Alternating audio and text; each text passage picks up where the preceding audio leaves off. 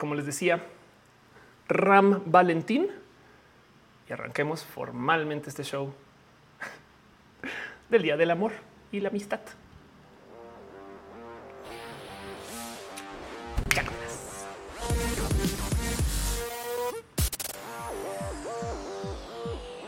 Muy buenos días, muy buenas tardes, muy buenas, lo que sea que sea, donde sea que estén ustedes. Si ustedes son viajeros del tiempo y están viendo este show no más para ver lo que es un roja, asegúrense de dejarnos aquí alguna pista de cómo salvarnos de la próxima pandemia. Si ustedes están viendo esto desde otro planeta, solo eso que sí que la Tierra es chida. Estamos llenos de personas súper cool y yo sé que hay gente culera, pero también somos más personas chidas y bonitas. Hoy es nuestro día del amor y la amistad, que de entrada déjenme decirles, así como tanto, eh, a ver, San Valentín, Colombia. No sé qué decir, porque chequen esto. El día de San Valentín en Colombia es el 17 de septiembre. Ahora, ¿qué quiere decir esto? Que se celebra dos veces. Pero, ¿por qué es así? Ahorita hablamos de eso. Como sea, esto es Roja, el show que se hace desde mi casa, donde ustedes vienen a visitar y estamos en vivo en varias plataformas. Hay mucha gente que como que no entiende bien cómo funciona, cómo conecta este show, por dónde va. Roja, uno es en vivo. Se los juro que no, esto no lo ensayamos antes. Las preguntas en serio no son sembradas y encima de eso yo no sé qué va a pasar por acá. Excepto el hecho de que hay gente que está moderando este chat y ahorita les cuento más de eso. Pero estamos en vivo en youtube.com, diagonal of course, facebook.com, diagonal of course, twitch.tv, diagonal of course y en su corazoncito, diagonal of course, si me tiene algún espacio ahí. Si no, estamos en vivo en su corazoncito. Sepan que este show se hace a mano. Técnicamente todos los shows se hacen a mano, pero este se hace aún más a mano porque soy solo yo. O sea, me explico, es como que este es el mouse del poder. Y para que entiendan cuánto me clavo yo con estas cosas, este es un mouse silencioso para que no lo escuchen cuando hago clic.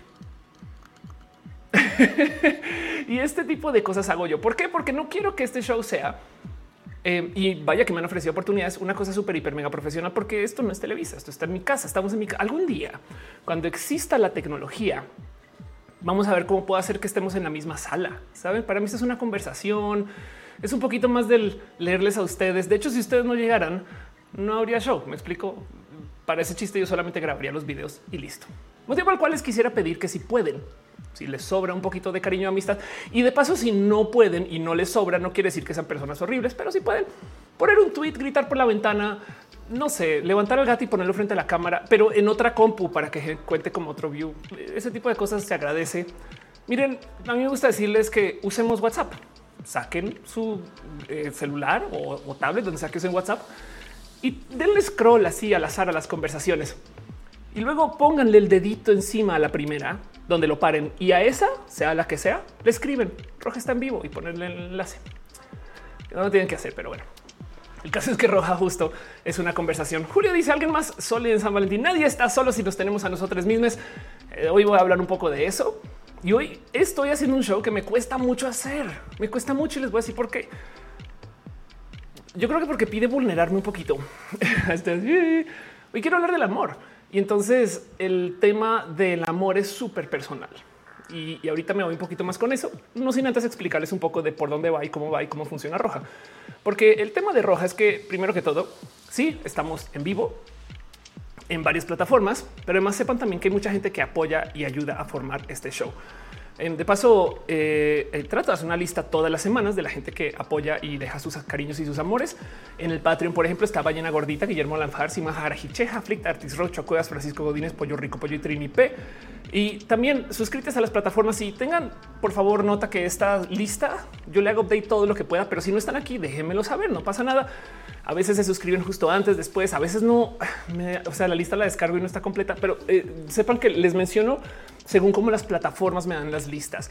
Y en eso les quiero, le quiero súper dar las gracias a Sankoku 666, Wendy, Victor Hugo, Calderón, Vía, Enex, Val, Valentina, Tiffany, Crisis 014, Talía de Montserrat, soy Daniel Sol Media Estudios, Sol Loquio de Lunci, solo sí, pero no Serafino, 99, Sensatez de Mente, Schaffer 483, Ro 3995, Renier Cruz, Renier Alberto Tegamina Cata, Raúl Fompero, Rafael, Rafael Villalobos, Pollo Rico, Pollo Perruno H, te queremos a también, te queremos a ti, Perruno, Perruno Cero, Paulina C, Pasos por Ingeniería, quien tiene un canal bien cool, Pamela Gutiérrez, Pablo ZG, Old Boy MX, un Hora de Adrenalina, Nora GR, Snake, Néstor Maldonado, Donat Rosada, Mubasa, Musicarina, eh, Mr. Cafeín, Wizera 2, Mike Lugo, Mejía Art, Mike Turral de Farias, Mavila Morales, Mariana Rom Galvez, Mariana, perdón, Main del Rey, Magdalena Álvarez, Lun 07, Luis Macrachiro, 0 Quilla, Leonardo Tejeda, Bla Bravu, Rama del Koala, Krillenat, Killer Queen 01, Katza, Julián Galo 6, José Cortés, Jorge Díaz, Jessica Me, quien dice que tiene una cena muy romántica hoy. Yahel Colladelo, Irene RN, Luis 1917 y Chico Chami, House of Pancakes, Hector, Héctor Fiarriola, Harngaf, Arnulfo García, Haji bajo BS, Gustavo Rocha, Grey Dragonian, Glanfar, Gibran Rivera, Jerónimo Quintero, Germán Briones, Garnachita, Gabriel Mesa, Flavio Matayo, Cira, Hernández, Fernando Rivera, Fanny GMS, Estefanía Lanis B, Eriela Sacro, Eri Frank, Emanuel Marroquín, eh, M, Edgar Rigo, Ed Riego, Donovan del Valle, Denis con dos S de los PP, David Nub, David Torres, Daniel Vargas, Dale Caro, Cintia Kent, Cristian Franco, o es Pepe de Pepe de Pepe, Pepe, Siempre hago esa pregunta. Un abrazo a César Imperator, Cat Power, Carlos Creveto, Carlos como Burning Corey, Brian Marroquín, Brenda Pérez, Lindo Pérez Hernández, Becky Santo Ballena Gordita, Susana Maes, Arnulfo García, Álvaro Bobsky, Aranza Seitzel, Angie Arias, Andy Erika, Andy Mejía, Arañanzi, Coco, Nut, Ana Virgen, Ampar, Carmelo Miel, Alex Alejandro Ortega, Ale Galván, Akiame 007 y Aflicta. Dice Clanfar, esto es el Super Bowl por el rap. Puede que sí. Pero la otra cosa que quiero que sepan es que este show es moderado gracias a Caro, a Uva, a Uriel, a Fabián, a Montse, a Tutix, al hígado de pato, Aflicta y Gama Volantis. Y por supuesto, a You. Sepan que este show sucede porque ustedes se encargan de que suceda esas cosas. Sergio dice el rap de la gente que se viene. Sí, claro que sí. Juliana dice nunca salgo en la lista. Este eh, Juliana, gracias por estar aquí y apoyar. Isabel Cristina dice Oli, Oli. No, la adrenalina dice el hígado de pato me cae muy bien. Claro que sí. Fernando Cernas dice atrápalos ya. Debería de, volver eso el rap de Pokémon, no? de paso, sepan que Team Moderación tiene sus respectivos canales en Twitch. No se pierdan esto porque hacen transmisiones bien cool. O sea, primero que todo es gente que viene aquí por su propia cuenta. No, o sea, el hecho de que gente Team Moderación esté aquí es porque están llenos y llenas de amor. Entonces también están aquí asegurándose que las cosas funcionan, que el chat no se pasen de lanza a ustedes, porque Miren, si quieren discutir o platicar temas súper, súper presentes, no necesariamente roja es el mejor lugar para eso, saben? Porque a veces llega gente y me dice, oye, Ophelia, es que estoy tomando y comienzan a poner ahí las dosis de sus hormonas. Y es como, no, no, no, esperen, esperen, esperen. Mejor esto un poquito más en privado. Jessica dice, no, es me. Hola, Jessica. Sí, ¿cómo vas? Denise, ¿cuántos se está dejando corazones? mariposas, piñas y amor. Entonces sepan que eso también sucede. Me dice en Brasil es en junio. Exacto. De paso, tengo entendido que la situación es así. En Colombia, el de septiembre es el Día del Amor y la Amistad. Y lo movieron literal por un tema de fábricas. O sea, porque hay algo muy torpe con el Día de San Valentín.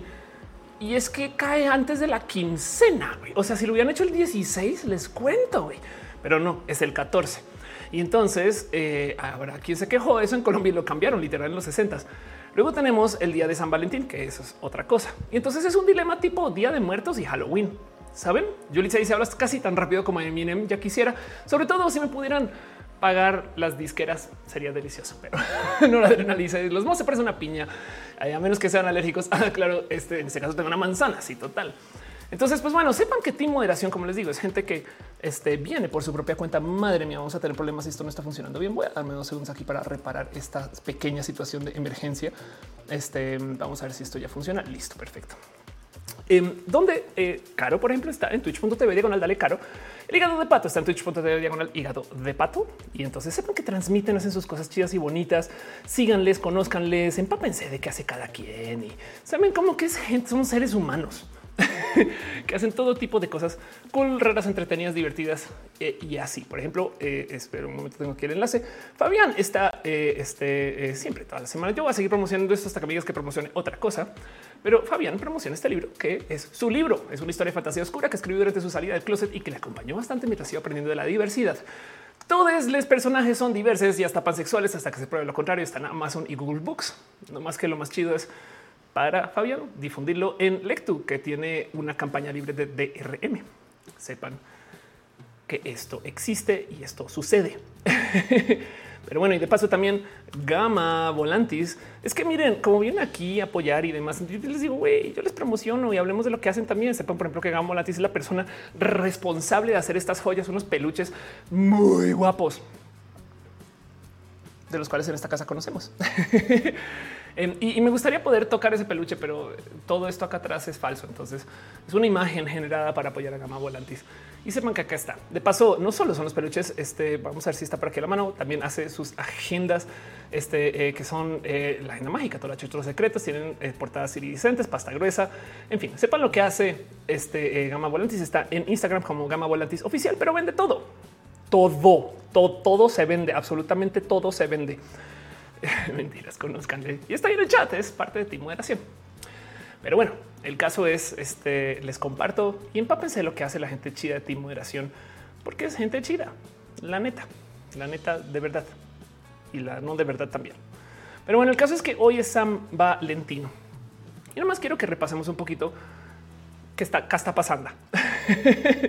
San Valentín, como dice acá, se celebra anualmente el 14 de febrero. Se origina como un día festino cristiano en honor a uno o dos mártires cristianos primitivos, que bueno, esa traducción llamado San Valentín, y a través de la gente posterior tradiciones se ha convertido en una importante celebración cultural, religiosa y comercial del romance y el amor. En esencia es la Navidad del amor. Y por eso es que les digo que este show de hoy es para mí un poco complejo, porque mm, hay mucho que hablar acerca del amor, no necesariamente bueno. Y hay muchas cosas que están muy presentes. Y últimamente que he estado platicando con la gente acerca del poliamor, dice Luis Hernández, justo en mi satanismo. Exacto.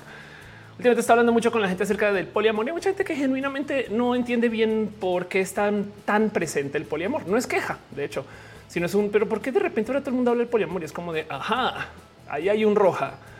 Pero bueno, no hemos arrancado todavía. Nomás les quiero decir que esto sucede y aquí estamos. Este y, y en eso, de paso, quiero que sepan que antes de cada roja formal, yo me tomo un tiempo para hacer esto, la promoción desvergonzada. Ya hablamos de las cosas chidas que hace moderación. Pues les voy a aventar un spoiler y una historia de paso. Para la gente que no sabe, ya que estamos hablando del amor, mi pareja me invitó a que me subiera a sus escenarios. Ustedes puede que no sepan esto si siguen rojas desde hace mucho tiempo, pero no suficiente para que lo tengan presente. Pero eh, yo soy estando pera o lo he sido. Pero también hago teatro impro pero también este, eh, eh, no sé, he hecho muchas cosas con mi vida, pero el caso es que me subo a los escenarios y todo comenzó por culpa de ustedes. Bueno, eh, más o menos. Fíjense que yo comencé, estaba como estudiando stand up y estas cosas que se puede estudiar stand up. Y un día me dijeron, ¿por qué no haces un rojo en vivo? Y yo de, ok, voy a averiguar y pregunté foros y me dijeron, pues es un show de comedia. Y yo no mames.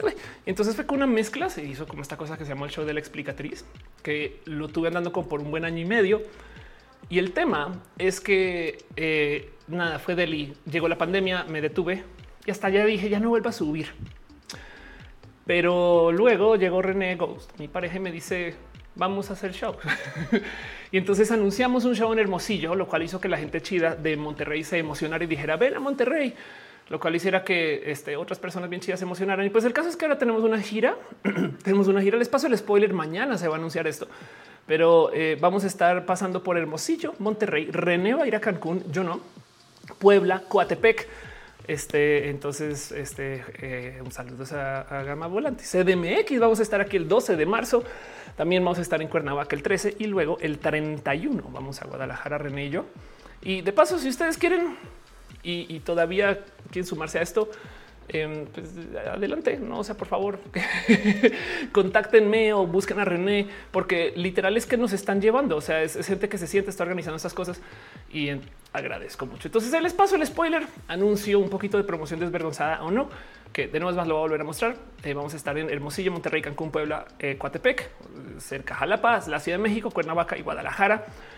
Y eh, a medida que tengamos espacios de ventas, ahí estarán. Pero si no vayan, eh, como dice ahí arriba, alegresyvioletas.com y guarden sus boletos. Y de hecho se agradece mucho porque pues como nos están llevando, soy un chingo de incertidumbre. ¿Será que sí va a venir gente? ¿No va a venir gente? Ese tipo de cosas, ¿no? Y entonces, eh, ya dice Cotepec, Veracruz, claro que sí.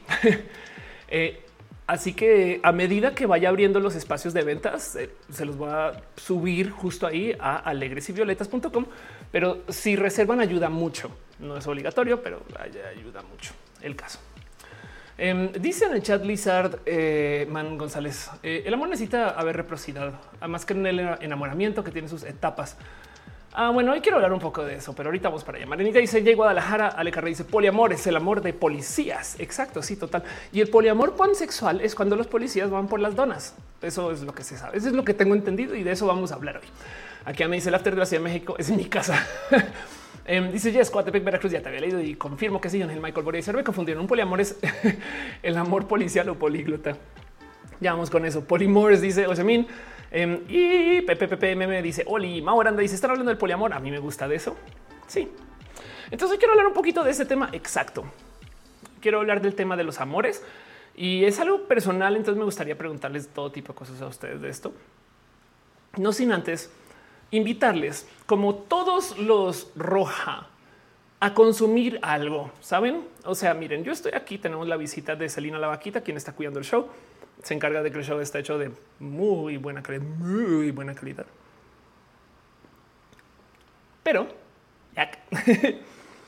eh, sepan que eh, este show funciona porque ustedes están acá. Me explico. Yo lo digo 100 veces, pero es que eso es lo importante. Dice Carlos Cravito que si es el tema de querer mucho a Poly World, puede ser, pero como sea, a donde voy con eso es a que si ustedes no opinan del tema del amor, nos jodimos. Y les voy a estar leyendo mucho. Si van a decir cosas personales, se pueden inventar nombres diferentes. Dice Jorge Díaz, no se diga más, hermano. Exacto, sí, vayan, consuman, nadie les va a juzgar. Es más, dense gusto. De eso se trata. La idea es aquí darnos un abrazo familiar y aquí, si miren, como decía el otro día, Freddy, si algún día van a mintear en NFTs, lo hacemos en familia, ¿saben? Entonces aquí todo se vale. le dice, en serio, para tener una relación, este, de Eder, tipo hay que ser muy abierto, seguro tiene que haber una gran confianza entre los involucrados. Sí, total. Ceci Bruce dice como una cita de Valentín con ustedes. Exacto. Hoy es nuestra cita de Valentín. Miren, si ustedes no tienen quien les se los dijo hoy, se los digo yo. Te amo. Te quiero. Les amo y les quiero. Gracias por pasar por acá. Y hoy es nuestro show para darnos mucho amor. Siempre nos damos amor. Hoy un poquito más. Es nuestro date y vamos a platicar de esto. ¿Les parece?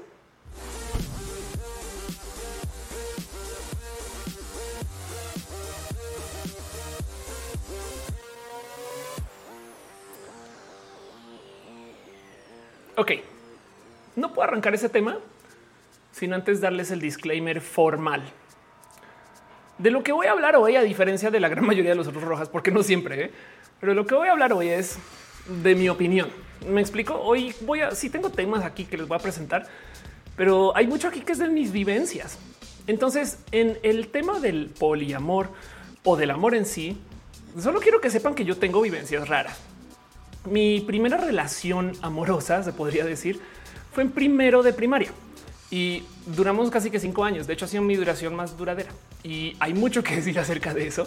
Pero desde entonces, bien que puedo decir que se han acumulado en mi vida varias relaciones largas. O sea, ya me casé, ya me divorcié. Y quiero que eso quede ahí presente porque para todo esto que se dice, si aplica conmigo, no tiene que aplicar con ustedes. Y para rematar, hay gente que es muy experta en estos temas que como son tan sensibles, normalmente yo digo, vayan, investiguen. En este caso es, sepan que todo lo que yo digo es, esto es mi experiencia, güey. Y capaz si les sirve a ustedes y yo les regalo mi conocimiento, pero por favor no lo tomen como la ley de Dios. Saben, es como que esto es más bien algo que dice la pendeja Ofelia, que es youtuber y ese tipo de cosas. Por favor, ténganlo siempre en su corazón con cualquier cosa que digo, pero hoy más, porque hay cosas que capaz si vienen de mi privilegio. Yo no lo puedo ver. La neta, sepan de eso.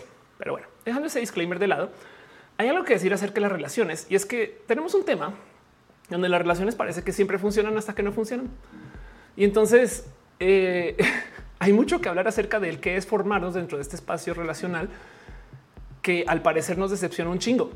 La neta, como que al momento en el que nos comenzamos a conocer con alguien, o al momento que comenzamos a hablar con gente, entramos en un ciclo lleno de un sinfín de expectativas que luego el ciclo mismo nos decepciona. Es una cosa así, se los digo hablando un poquito de como de esta historia que traigo yo del cómo yo he cortado tantas veces y entonces parece que es como un carrusel, ¿no? Conoces a alguien, funciona, sales, casi que te mudas, vives, creo, formas una forma de familia, no sé qué. Luego las cuando funcionan cortas y es como si fuera borrón ¿no? y cuenta nueva. Y hay algo que decir, porque yo siempre pensaba que el alejarme de la gente con la que cortaba era lo más sano y hoy en día es como de sí, pero hay gente que vuelve a saber. Y entonces em, hay millones de cosas que podemos decir acerca de las relaciones monógamas y yo nomás quiero comenzar con esto. ¿Por qué creemos que esta es la naturaleza? no, esa es de la cosa que más me impresiona de todo. Hay gente antiderechos que eh, se la pasa diciendo de cómo el matrimonio natural, ¿no? Y dice, para eso creamos a la humanidad. Y es que estamos hechos para, cuando dicen, si ubican esta gente de derechos que todo el día dice la biología básica, y es como de, no tiene nada de básico, güey. O sea, si vamos al reino animal, puede que encontremos algunos animales monógamos, pero no es la norma. Y por supuesto que el matrimonio natural no existe. O sea, imagínense ustedes eh, la gran boda de las ardillitas cuando se reúnen para unirse en matrimonio santo y se dan las es como de eso no fuscas güey de qué hablo, no como que no existe tal cosa, porque van a decir que es natural. La monogamia de hecho existe en la naturaleza, em, pero la naturaleza parece que siempre empuja las cosas en la dirección de la eh, eh, poliginia. Eh, esa fue la traducción, no solo el 9% de las especies son monógamas, entre los primates solo el 29% lo son. Y entonces en la diversidad de los seres humanos es un por qué andamos por ahí diciendo que fuimos hechos para este tipo de cosas. Cecil Bruce dice las lesbianas van siempre muy rápido. Ale Carrera dice ardillas casándose por doquier. Mónica Gavilanes dice súper fuerte ese cambio de pasar todo el día con alguien allá no verlo. Eso es verdad. Y hay mucho que decir acerca de cómo nos relacionamos con el cómo nos relacionamos. Porque la otra cosa es vivimos en una era rara que nos presenta con millones de modos para relacionarnos con la gente, como este. Ustedes tienen ustedes amigues del chat de Roja. Yo sí, ustedes, pero saben cómo queda un poco del ya hubieran querido mis bisabuelos entender que te podrías conocer con alguien en otro país por medio de una transmisión en Internet en tu casa, no? Alguien ahorita está en la regadera o en el baño consumiendo este show. No lo tienen que decir, pero si lo quieren decir adelante, no pasa nada. Saben como que hay algo que decir acerca del cómo nos relacionamos hoy, que estamos en un territorio nuevo que no ubicamos y que, pues, por consecuencia no está documentado. No o sea, como que si nuestras guías de lo que es el amor es lo que se escribía en 1800. En 1800 no entendían de Tinder. Saben entonces de qué sirve tener todas estas referencias viejas de lo que se supone que es el amor. Manuel Mena dice: Llega la ardilla. Yo recibo estas nueces en prenda de nuestro amor y de que guardaré recursos para el invierno. Bueno, ahí le dice yo me estoy saliendo de bañar. Yo ven, yo ven, tú te dices estoy por ir al baño. Llévate el celular. Adelante. Pastel de coca dice ya nos exhibiste. dice Leonardino Samley. No te preocupes. Esteban López dice estas ardillas se creen casándose como si fueran iguales a los humanos. Imagínate. O sea, eso es verdad. Si los animales se casaran, los antiderechos se quejarían. Uy, cómo son.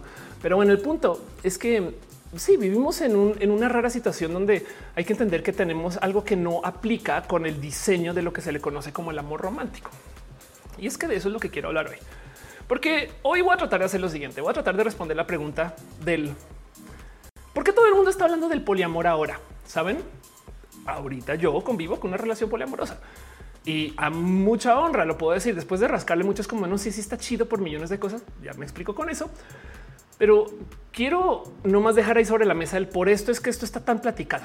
Talia dice yo estoy en la regadera. Ándale. Oscar Manuel dice güey, que estaba en el chismecito. Perfecto. Tú te dices hay una llamada Showly que te eh, envía cartas a cualquier parte del mundo en lo que realmente demoraría una carta. No manches, qué cagado. Ándale, total. Sí, y es que hay que entender que eh, de nuevo en el cómo relacionamos en millones de cosas raras. Por ejemplo, eh, en el promedio, la gente que usa Tinder tiene más de una pareja en Tinder. Me explico. Digo, estadísticamente hablando de la horda de gente que usa Tinder es 1.57 parejas por cada persona que le usa. Que entendiendo que hay mucha gente que abandona la plataforma es un chingo. Güey, saben como que em, de hecho eso es más que el cómo se relaciona gente en varios países del mundo desarrollado. Saben, así que hay algo que decir acerca de cómo nuestro mundo este mundo que tiene ghosting, breadcrumbing, simmering, benching, betalaberging, todas esas cosas, eh, nos deja un chingo de temas de los cuales hay que hablar. Y el motivo por el cual esto es tan, pero tan, tan, tan, tan, tan importante es porque, bueno, primero que todo es personal, no? O sea, claro que el amor romántico o el amor en sí eh, es algo que, tenemos que, o sea, con lo que convivimos, seamos, seamos quienes seamos. Esa es parte de la cultura de la vida humana. Pero además hay algo hay que decir acerca de cómo esto tiene enlaces físicos, no? A ver, no más va a volver. Aquí está, perdón. Em, de el dolor de todo esto relacionado con lo amoroso, también lo sentimos. Em, el dolor físico, aquí está. Duele perder a alguien que amamos, pero duele, duele. O sea, nuestro cerebro procesa el dolor de una ruptura como el dolor. Y es algo que sucede aquí. Y entonces el motivo por el cual hablo de esto, primero que todo, aparte de hacerlo súper romántico, es que cortar duele. Saben todo eso es porque también somos bestias, animales que respondemos a todo lo que nos rodea, incluido el dolor. El motivo por el cual sentimos miedo y dolor es para no echarnos ácido en la cara cuando lo encontremos. Y entonces eso nos ha mantenido andando en la humanidad. Pero por consecuencia, como existen patrones de dolor físico alrededor de los procesos del relacionarnos. También tenemos trauma, también tenemos reacciones como primarias, no como ah, esto no, eh, rabias, miedos, no millones de cosas. Y entonces eh, cada quien los maneja diferentes porque hay gente neurodivergente, hay gente también depende de privilegios, también depende de quién lo aguantar. Saben como que es un tema súper, súper, súper amplio, pero si entendemos que esto viene desde que nuestro cerebro tiene una reacción enteramente química que nos hace sentir dolor. Entonces, pues por supuesto que vamos a reaccionar con lo mismo que si es que a nadie le gusta martillarse las manos. güey. Bueno, capaz si habrá alguien porque la diversidad es diversa. Pues me entienden, no me entienden. Dice Ale Carre, somos bestias.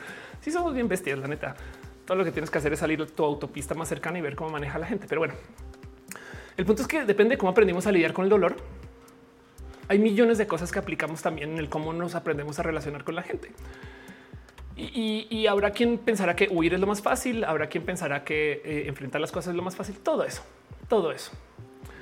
Pero el punto es que eh, también por eso mismo de que nuestro cerebro procesa esto como con tanta realidad, químicamente hablando, entonces también entra en juego todos los mecanismos, y escúchenme esto, del placer y por consecuencia de la adicción como que hay mucha ciencia que analiza el cómo hacemos que la gente sea más adicta, saben? La neta. Y entonces hay gente que trabaja en por eso es que los celulares de Instagram, ustedes miren, Instagram puede hacer refresh por su propia cuenta, pero nos pide que hagamos refresh también nos deja. ¿Por qué? Porque aplica el mismo circuito neuronal que jalar la máquina traga monedas cuando tú le dices tírame una nueva, no? Porque eso nos lleva como por ahí los patrones de uso del placer. Entonces, dentro de los procesos del amor, si bien son más de largo plazo, también hay que tener presente que claro que puede existir dinámica, una dinámica de la adicción y habrá quien la maneje diferente. No es que esté diciendo el amor es adictivo y entonces ahora tenemos que tener una este, entidad antiadicciones en contra del amor. No, pero lo que voy es a que hay que tener todo esto presente para entender por qué esto es tan complejo. No solo es un libro de poesía, sino esto es un cómo nuestro cuerpo reacciona al placer, a la adicción, al dolor y a cosas que no tienen que ver con el amor pero le dimos un nombre, amor. y es una cosa que viene de lo social. Em, de hecho, hay gente que genuinamente es adicta al conocer gente, salir, estar con estas personas y luego decir siempre no. Me explico como que em, hay un algo ahí de, del este. Eh, acabo de eh, salir con alguien y entonces ya corté y entonces en esencia eh, este proceso del amor romántico es básicamente una adicción. Dice Jesús, muy ludopático con TikTok. Exacto. Por eso hay gente que es más. De hecho, existe este concepto de la gente que es y la palabra es player. Saben, jugadora. No juegues con mis sentimientos. Es porque literal a lo mejor se está moviendo el mismo circuito por allá de, de la ludopatía. Bueno, y de mole dice gente que se enamora del sentimiento, están enamorados por no las personas. Exacto. Sí, todo eso. Lux dice que ganas de tener químicos de amor en mi cerebro. Este Talía dice la solución es tacos. Los tacos nunca te abandonan hasta cuando se acaban. Angelix Robbins dice calentamiento global, la mayor señal o bestia que somos. Admitamos eso también puede ser. Luis Hernández dice no crees que el amor lo quieren llenar de lineamientos como si tuviese que existir un instructivo. Es que te voy a decir algo, Luis. Existe ese instructivo y ya voy con eso. Y Denis dice que bestia, qué bestia. Y dice Jesús, además la respuesta al estímulo depende de la experiencia. Por supuesto, Tutix dice, ay no, Arjona tenía razón. te quiero Tutix. Y Caro dice, em, claramente nunca había alguien triste comiendo tacos. O sea, Dios dice, bien lo dijo Rihanna, love is in the brain. Total. Y entonces de nuevo, quiero hablar de esto porque hay millones de cosas que podemos compaginar. Uno es el aspecto social, que ya saben que a mí me gusta esto. Saben como que me gusta nomás el cómo llegamos acá y por qué entendemos esto. Y es que les voy a decir algo. Hay muchas cosas que damos por hechas porque existían antes de que naciéramos. Esto es una realidad de la adopción de tecnologías. De hecho, hay una ley que eh, creo que la propuso mm, caray, em, el güey de Hitchhiker's Guide to the Galaxy, creo. Pero el punto de la ley va así. Lo que dice es que todas las tecnologías que existen cuando naces las das por hechas. Ha siempre estado ahí. El teléfono siempre existió. todas las tecnologías que se inventen desde que naces hasta que tienes como 30 o 35, las adoptas sin pedos. Y de ahí en adelante, todas las de ahí en adelante, las dudas, puede que las adoptes, pero te cuestan y ya no crees que sean tan necesarias. No, y es así somos. Habrá gente que hasta los 50 dices ese que es Douglas Adams. Yo creo que es Douglas Adams, pero el punto em, es que eh, damos por hecho todo lo que existía cuando nacimos. Y entonces, no sé, por ejemplo, a ver, pensemos en esto. Nacimos, este, digamos que entre los 80, 90, 2000, depende de sus edades. y piensen ustedes que para algunas personas el Internet siempre estuvo ahí, no? Y, capaz llegamos a ese momento donde adoptamos, pero habrá gente que de verdad genuinamente no es, pero ¿cómo? Porque cómo era el mundo antes del Internet, saben? Y, yo que soy del 82, bien que puedo decir, yo soy más vieja que Google por muchos años. Y entonces esto a veces, pero además vivimos hoy en este mundo que nació y lo romántico viene desde hace muchos años. Y hay motivos detrás del por qué damos, porque esto es un hecho. Pero además nuestra vida actual es rara, rara. Ya hablamos de Tinder, ya hablamos de el cómo nos relacionamos. Ahora que no se les olvide que también existe una cosa que se llama teledildónicas, a lo cual le quiero dedicar todo un rojo algún día. Pero por si no saben, las teledildónicas son este, tecnologías para operar este, dildos al control remoto. y entonces el tema de las teledildónicas es literal el ocupar las eh, ¿cómo es?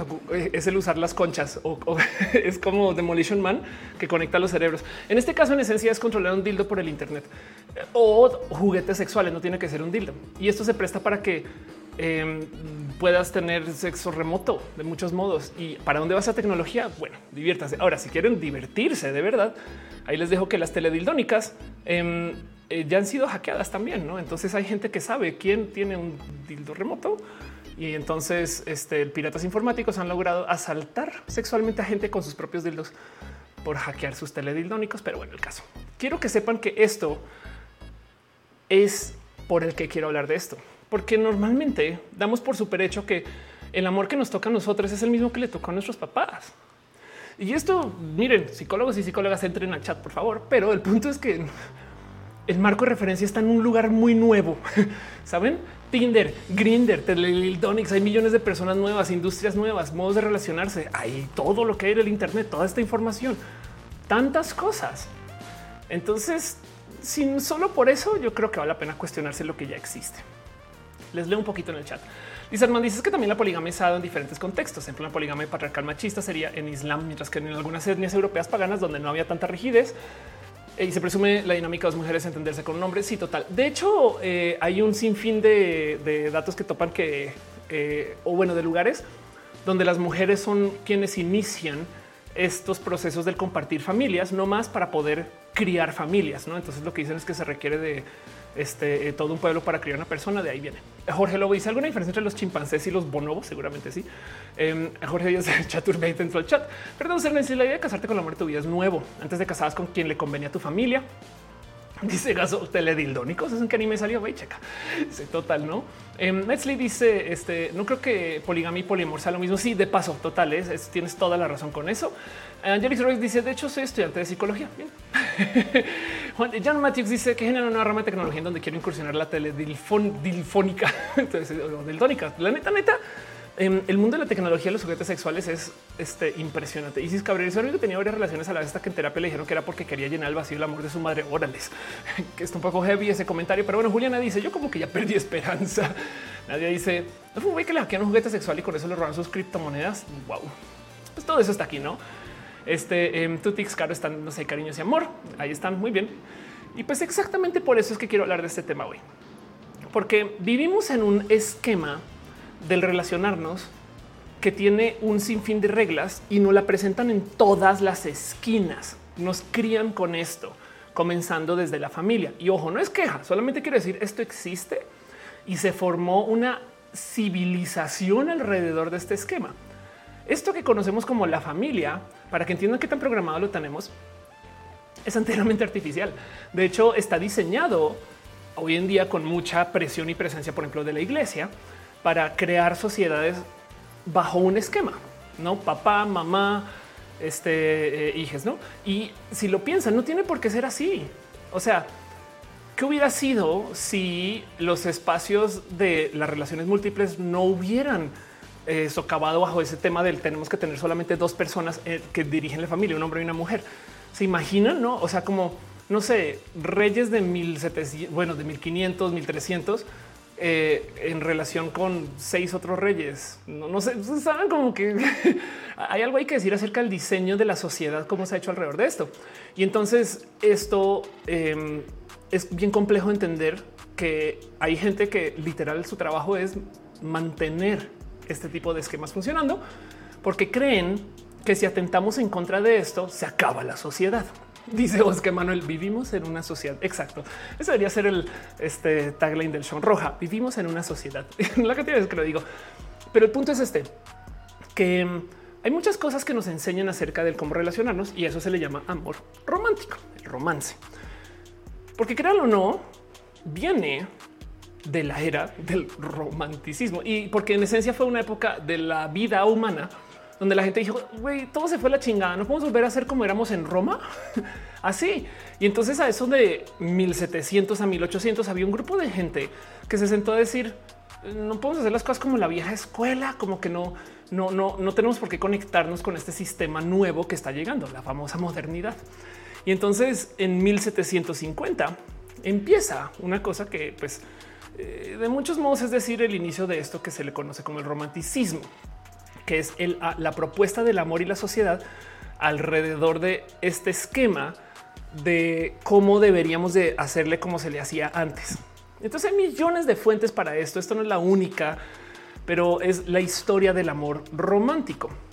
Dice Oscar, y si quemamos una iglesia, hay tantos pero pues sí, quedarían en Pachuca nomás como 364 además. Pero bueno, dice eh, Saúl, aún yo no tengo nada estable y tengo un corazón de mínimo existencial imaginario. No pasa nada, eso está bien. Y el punto aquí es que lo importante es saberlo. No pasa, o sea, de verdad que el problema aquí es que bajo esta presión de el que tenemos que rehacer nuestra sociedad de 1750, 1850, em, salieron personas a decir, no, un momento, tenemos que conectarnos más con el quienes somos, no?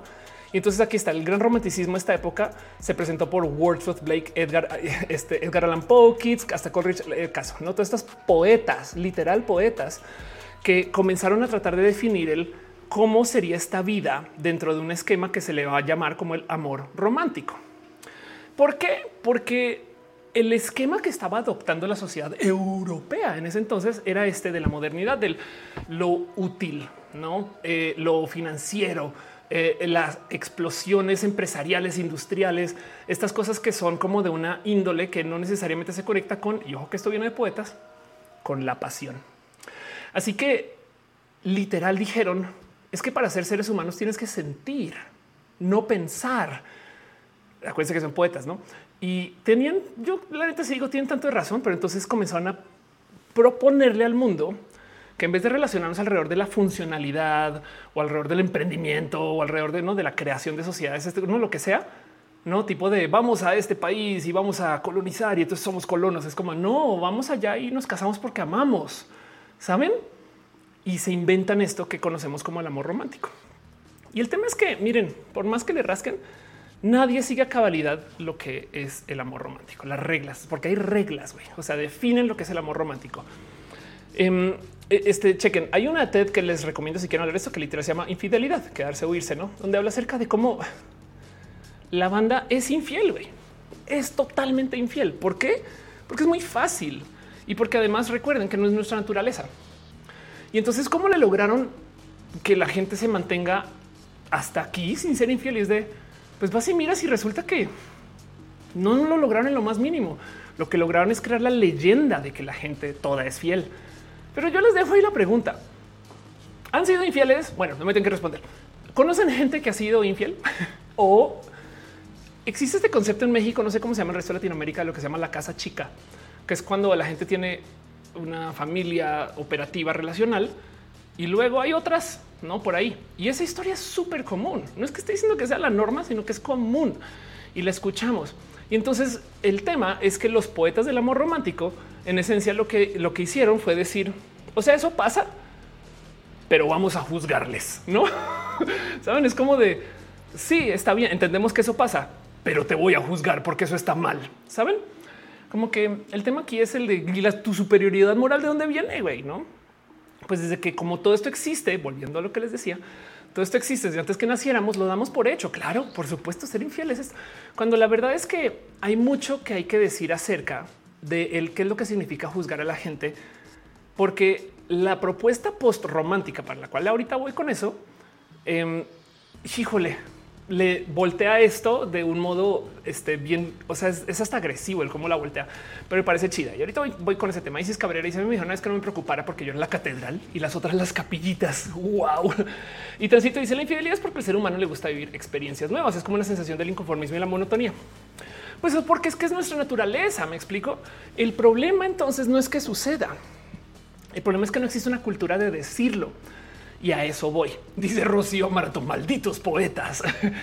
El problema del amor romántico es que pintaron una serie de reglas que no se pueden cumplir casi, casi habrá alguien que sí, no lo dudo. Pero por consecuencia, gracias a que existen esas reglas, entonces nos enseñaron a castigar desde lo moralino a un grupo de gente. Y, y en últimas, el verdadero problema es, o sea, el verdadero problema de la infidelidad no necesariamente es que suceda, es que no se comunique. hay, una, esta es, es lo buscar. Este eh, hay una famosa foto de alguien que le raya el carro así a un vato que dice poliamor es cuando todos saben. ¿no? Este a poliamor, coche rayado. A ver si aparece. Híjole, es que yo me acuerdo. Aquí está así. es de, es de el problema. Fíjense como, como a mí me gusta mucho esta, como la ponen aquí. Es de em, si era poliamor, avisa antes. no, y es que exactamente eso es. Relación abierta es cuando aceptan los dos. Ese es el tema. Lo que está diciendo la relación abierta se puede, pero avisa pendejo. Me explico como que este es el tema, que esa es esa negociación. En mi opinión, de paso, en mi opinión, en la negociación es donde está la relación. Alguien puede decir que está en la pasión, que está. Entonces, por eso digo que este show viene desde mi corazón y no desde los datos para mí lo más importante es poder negociar estas cosas. Y entonces yo creo que de ahí podemos este, elevar un poquito el cómo nos relacionamos con la gente. Pero es súper difícil, súper difícil. Porque volviendo un poquito a de dónde viene el tema del amor romántico, pues hay un chingo de reglas. Y si ustedes son hetero, hay más reglas aún. Esto me da mucha risa porque hay gente que genuinamente, miren, esto es una guía de cómo escribir el romance. Saben literal como, o sea, para, para gente que quiera hacer escritura romántica, no? O sea, escritores, escritoras. Em, pero entonces son eh, cosas como eh, la trama principal de la historia es el romance entre los dos personajes principales. la historia avanza gracias a los obstáculos que creas para mantener separados a tus personajes. Se han dado cuenta como hay tantas historias de lenchas lesbianas que se tratan de la siguiente premisa. Una mujer casada un día descubre que su amiga muy amiga, que de paso es mecánica, anda en moto, tiene el cabello cortito y es súper cool y es artista, es lesbiana y le atrae. Pero ella está casada, es imposible que la traiga una persona fuera del matrimonio. Y la otra, la lesbiana, yo no puedo andar con una casada porque voy a arruinar tu relación, pero el amor todo lo supera. Y entonces una de las reglas del amor romántico es que tiene que existir una dificultad que se tiene que superar. Acuérdense que esto lo escribieron poetas. Lo que están diciendo es que para comprobar que es pasional hay que superar dificultades. Y el marketing que nos venden del amor es que entonces tiene que ser difícil, porque si no, no es amor. Por consecuencia, hay gente que abusa de eso para hacer las cosas tóxicas, complejas, difíciles. ¿Ya por dónde voy con eso? Perdón, les leo un poquito en el chat también. ¿eh? Dice Cecil Bruce, chao marido. Este Kim dice recomienda el libro lesbicos. Tú te dices al, al final una de las dos muere porque así es siempre. Sí, exacto. Sí, total, exacto. Este em, dice Juliana, como dice Lepali y Mir, consensual es más sensual. Esteban López dice el amor está en la negociación. Gran frase off. Eh, Lux dice por un lado, eh, otro puede pensar que sí o sí tiene que haber coito. Ya voy con eso y sí. Mónica Gavinas dice no les pasa que sienten más cómodos con cosas del poliamor aunque no sabían del tema. Cada vez vamos bajando la barrera de esta plática total. Lux dice para mí lo peor de las reglas románticas es que está supuestamente tácito. Por ejemplo, alguien puede considerar poner los cuernos es pensar, es, sí, pensar en otra eh, de manera sexual total. Copilona dice en la actualidad existen comunidades donde practican tanto poliginia o la poliandria. De hecho, en algunos estados de Estados Unidos, Canadá, Sudáfrica está permitido o es legal la poligamia. Lun 07 dice, pero es por falta de valor o cultura, porque ese tema me mueve mucho por lo que yo veo como falta de valor. Pues es que el tema es que ahí la lección. ¿Quién dijo que se valora más algo porque sigue estas reglas? la iglesia, por ejemplo, no, pero, pero también hay, o sea, eso no necesariamente es un valor para mucha gente, no?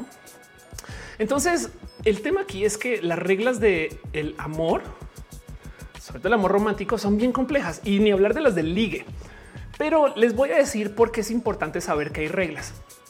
Porque por consecuencia, si hay un sistema, si hay un framework, entonces ejecutar el amor, si solamente fuera el amor romántico, es cuestión de seguir las reglas.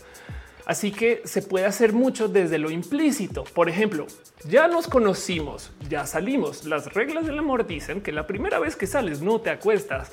La segunda vez sí. Es la segunda vez que salimos. Por ende, hemos de acostar. ¿Saben? Y les voy a decir algo aquí de, de, las relaciones. Llévenselo de nuevo con una kilotonelada de sal, porque esto es de mi experiencia. Pero la decepción está en la expectativa. Si usted suena tonto, pero si no espera nada, no hay decepción. Pero el punto es que si, si estamos siempre esperando que sucedan cosas y no suceden, nos entristecemos, como por ejemplo, ay, no me marcó, pues márcale.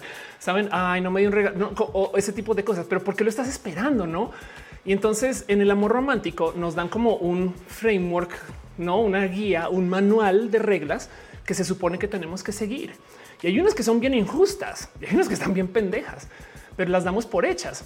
Entonces, cuando alguien no cumple con eso, es poligamia, libertad, no? Y si da un poco de a ver, más bien, ¿por qué no cuestionamos por qué existe esto? Porque de nuevo, em, el punto final del amor romántico es que tiene que acabar sí o sí en un matrimonio, porque el amor romántico de hoy se promueve y se comunica por parte de intereses que vienen de la iglesia. Yo sé que suena conspiranoico, pero el punto es que eh, eh, viene desde ahí, no? Y hay millones de aristas que podemos entender, como por ejemplo, hay negociaciones que no se pueden dar por temas de dinámicas eh, este, de poder, por ejemplo. Hay pláticas que no se pueden dar porque hay dinámicas de consenso que son complejas, como este famoso caso de, pero ¿por qué no me dijiste que eso pasó? Y es porque yo sé que tú vas a reaccionar mal. Ese yo sé, ya hay una expectativa, ¿no? son negociaciones difíciles. Pero el punto es que eh, em, es como las salidas de closet, no esas, negociaciones complejas donde la gente no es que no quiera salir del closet y decir cosas complejas, sino es que le tiene miedo a cómo reacciones tú. Entonces es un tema de que tú no estás creando un espacio seguro y entonces me consta crear un espacio seguro para que me digan las cosas. No te tengo solución a eso, pero quiero dejarlo ahí. No em, eh, solamente quiero decir que esto es difícil por esto, porque le rasca el cuánto entregamos, cuánto volvemos y todo es como cualquier negociación. Fabián Ramos dice mi etapa favorita es un mundo feliz. Las reglas es que todos eh, eh, son de todos, nadie pertenece a nadie, el poliamor manda. Miren, las reglas del ligue, como se supone que en el amor romántico hay reglas, ¿no? Entonces el ligue es todo por intuición o por inuendo o por no se dice, ¿no? Mejor dicho, eh, yo debería hacer un skit de comedia de esto, porque en los espacios del poliamor todo se negocia. Ahorita voy con eso, Después de poner todos en negocios, todo se tiene que decir 100 veces. No estás seguro de verdad si te interesa. No tenemos consenso sobre esto o que me parece. Vamos a renegociar esta situación. Todo, todo el pinche día estás negociando. Mientras que en el amor romántico todo es implícito y es por el inuendo. Entonces en el amor romántico esto ya es un vamos a salir. güey. Mientras que en el poliamor es como de hola, nos acabamos de conocer, pero solamente quiero decirte que no tengo ninguna intención alguna de construir una relación contigo más allá de este paso donde a lo mejor podríamos compartir, no sé, un café, pero en este café, por favor, que no se lleve ningún. Y es como de güey, Em, un ejemplo que usamos en este show ya una vez es de cómo los espacios poliamorosos es como instalar Linux. Entonces puedes cambiar el código fuente y lo puedes observar, pero te va a permisos todo el pinche día en vez de usar un sistema operativo que ya toma decisiones por ti. Pero volviendo a ese punto donde voy es en el ligue hay un chingo de reglas bien idiotas que me dan mucha risa. Em, hay gente que acuérdense que la decepción viene de la expectativa, pero hay gente que genuinamente le salta que si conocen a alguien y se intercambian los números, se marquen o escriban ahí mismo. No es como no, no, no, hay que dejar pasar unos días y es como de what? o sea, como que las reglas de liga a veces tienen unas cosas que dices qué complejo que es ligar en el mundo cis hetero a lo sexual. Saben como que un poco de muchas reglas. güey. Bueno, el caso, perdón, leo un poquito del chat. Dices, el que es más fácil para neurodiversos el poliamor que para neurotípicos. Total, total. No hay nada es implícito, nada. Esa es la idea, eh, porque si no, entonces el, no, el consenso no es garantizado y, garantizado es un decir, no? Arnulfo García dice chavito, la mega sufría porque no me llamaban. Pero dice, todas las relaciones todo se debe consensuar, si no, no es relación, es como relación total. Si el consenso tiene que ser prima en todas las relaciones. Marita fue dice la mayoría de los dating coaches venden la idea de que ser indiferente para creer más interés. Válgame. Sí, total, no? y dice Meli Witch es verdad. Hay que aclarar más cosas. y dice Fernando es diferente poliamor, amor libre. Sí. Eh, Michael Moria dice el poliamor nos convierte en notarios. Qué buen apunte. güey. Etancito dice em, no se debe formar un espacio seguro sino saber que hay respeto eh, y se respetan barreras emocionales para actuar mal. Gavia dice el ritual de apareamiento en los humanos es ridículo. Y se dice la primera cita no se puede tener sexo, pero si solo quieren sexo se quedan sin sexo y si segunda cita y quedaron what? Em, en fin, están dejando piñas y mariposas. Muchas gracias. No más me quiero asomar dos segundos por los abrazos financieros. Saco 666 se resuscribe. Muchas gracias. Pasó por acá un tren del hype. Gracias por su amor y cariño. Dos veces al parecer. Eri Frank está por aquí también. Caro, dale caro. Este em, aquí ame y aflicta. Gracias por sus resuscripciones. Renier Cruz. Gracias, gracias por dejar tu cariño y tu suscripción. De verdad se aprecia mucho. Y en el Facebook, Ángel Michael Boria este está justo, dejas tus stars. Gracias de verdad. Mayra Ramos también. Este eh, y este Francisco Moreno, Copi Luna y Jaime Ventura. Gracias por dejar las stars. De verdad se aprecia mucho. Este eh, importantísimo todo esto. Lisa Mandicillo, soy la ardilla monogámica hace rato. Total. Um, un momento que me pidió mi password otra vez el señor Don YouTube. Gracias por hacer esto en pleno show. Pero bueno. Mm. Listo. Entonces el caso es que eh, en esto de lo que viene a ser el amor romántico, órales. Ahorita listo, perfecto. Esto me pasa por escribir mi clave en chinga loca. Lund dice: Creo que aún estoy lista para esta conversación. Siempre soy sincero en lo que quiero, pero las personas en redes con sus reglas. Total. Jesús dice: Mi liga y yo estamos viendo esto. Claro, el tema aquí es que eh, dentro de el cómo nos negociamos hay mucho que ver, pero estoy hablando acerca del amor romántico, porque de nuevo acuérdense que el amor romántico fue escrito por un grupo de gente que se sentó a pensar el cómo hacemos que el amor romántico y que no se les olvide que esto viene de gente de entre 1750 y 1850 que está diciendo el mundo se está volviendo muy robótico. Tenemos que sentir que eso siempre tengan en su corazón, porque luego es de ¿Por qué son tan dramáticos en el amor romántico? Pues porque son poetas, güey. Eran poetas que nos querían decir sientan, sacrifiquen, no comprueben que es compasión. Y es un poco de ok, sí, pero sientan, por favor. Ok, ok, ok. Y entonces el tema es si la idea final del diseño del amor, sobre todo ya cuando se la dueña la iglesia, porque de paso la iglesia no había adoptado el amor romántico hasta mucho tiempo después. Eh, si, el diseño final es esto lleva a que la gente se case, entonces una de las cosas que se proponen es que hay que atar el amor con el sexo. Y esto de nuevo es por diseño y, por consecuencia el amor con sexo define la pasión. Gente asexual, váyanse a la chingada.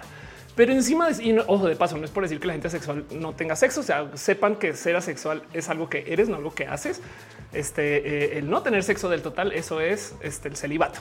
Pero el punto em, es que de todos modos, el que hayan atado el amor con el sexo eh, genera todo tipo de raras expectativas. Y de nuevo, ¿dónde está la decepción? La expectativa. Pero el punto, y, en eso también tengan súper, súper presente que eh, en el cómo nos relacionamos, esto me da la toda la noche, ¿no? Sí, ok. en el cómo relacionamos, pues la gente no se puede relacionar desde lo amoroso con lo sexual siempre, sobre todo con que pasen los años, sobre todo con que eh, bajo este esquema la regla también funciona al revés. Si una pareja no está teniendo un sistema sexual, entonces ya no están en relación, ¿saben? O sea, porque si tú atas los dos, entonces uno tiene que existir para el otro. O al revés, tienes que amar a alguien para acostarte. Saben? Entonces, en esencia, esto es lo que hace que exista el concepto de lo que conocemos como el adulterio. O sea, el, atar el amor con el sexo vuelve una catástrofe el que tú te acuestes con alguien más cuando estás en una relación con una persona.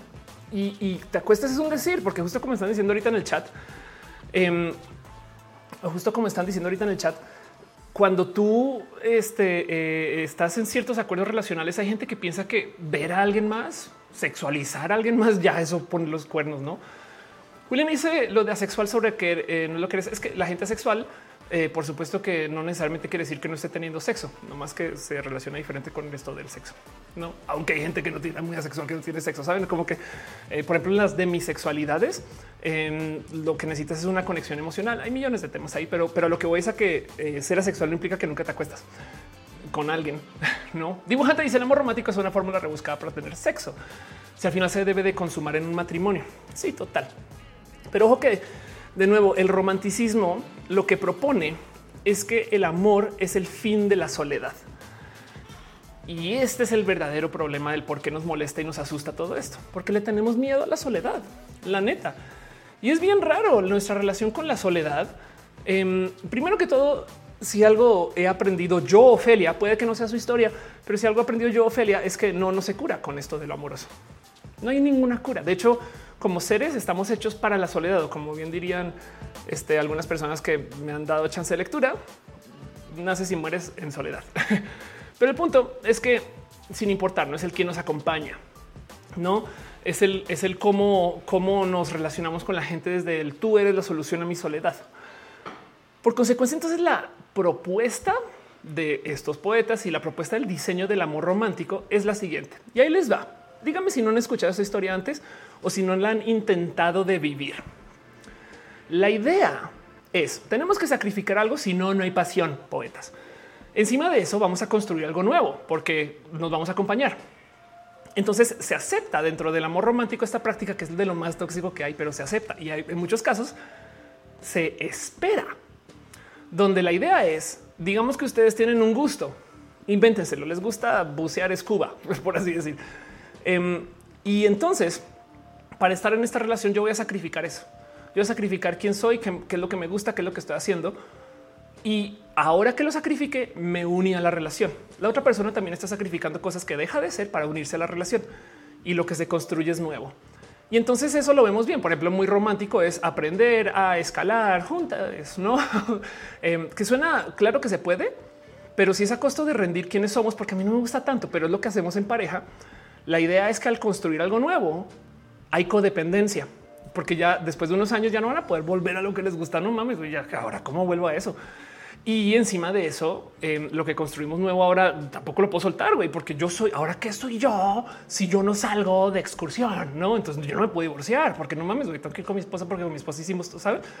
Como que es bien tóxico eso, pero es parte de la propuesta.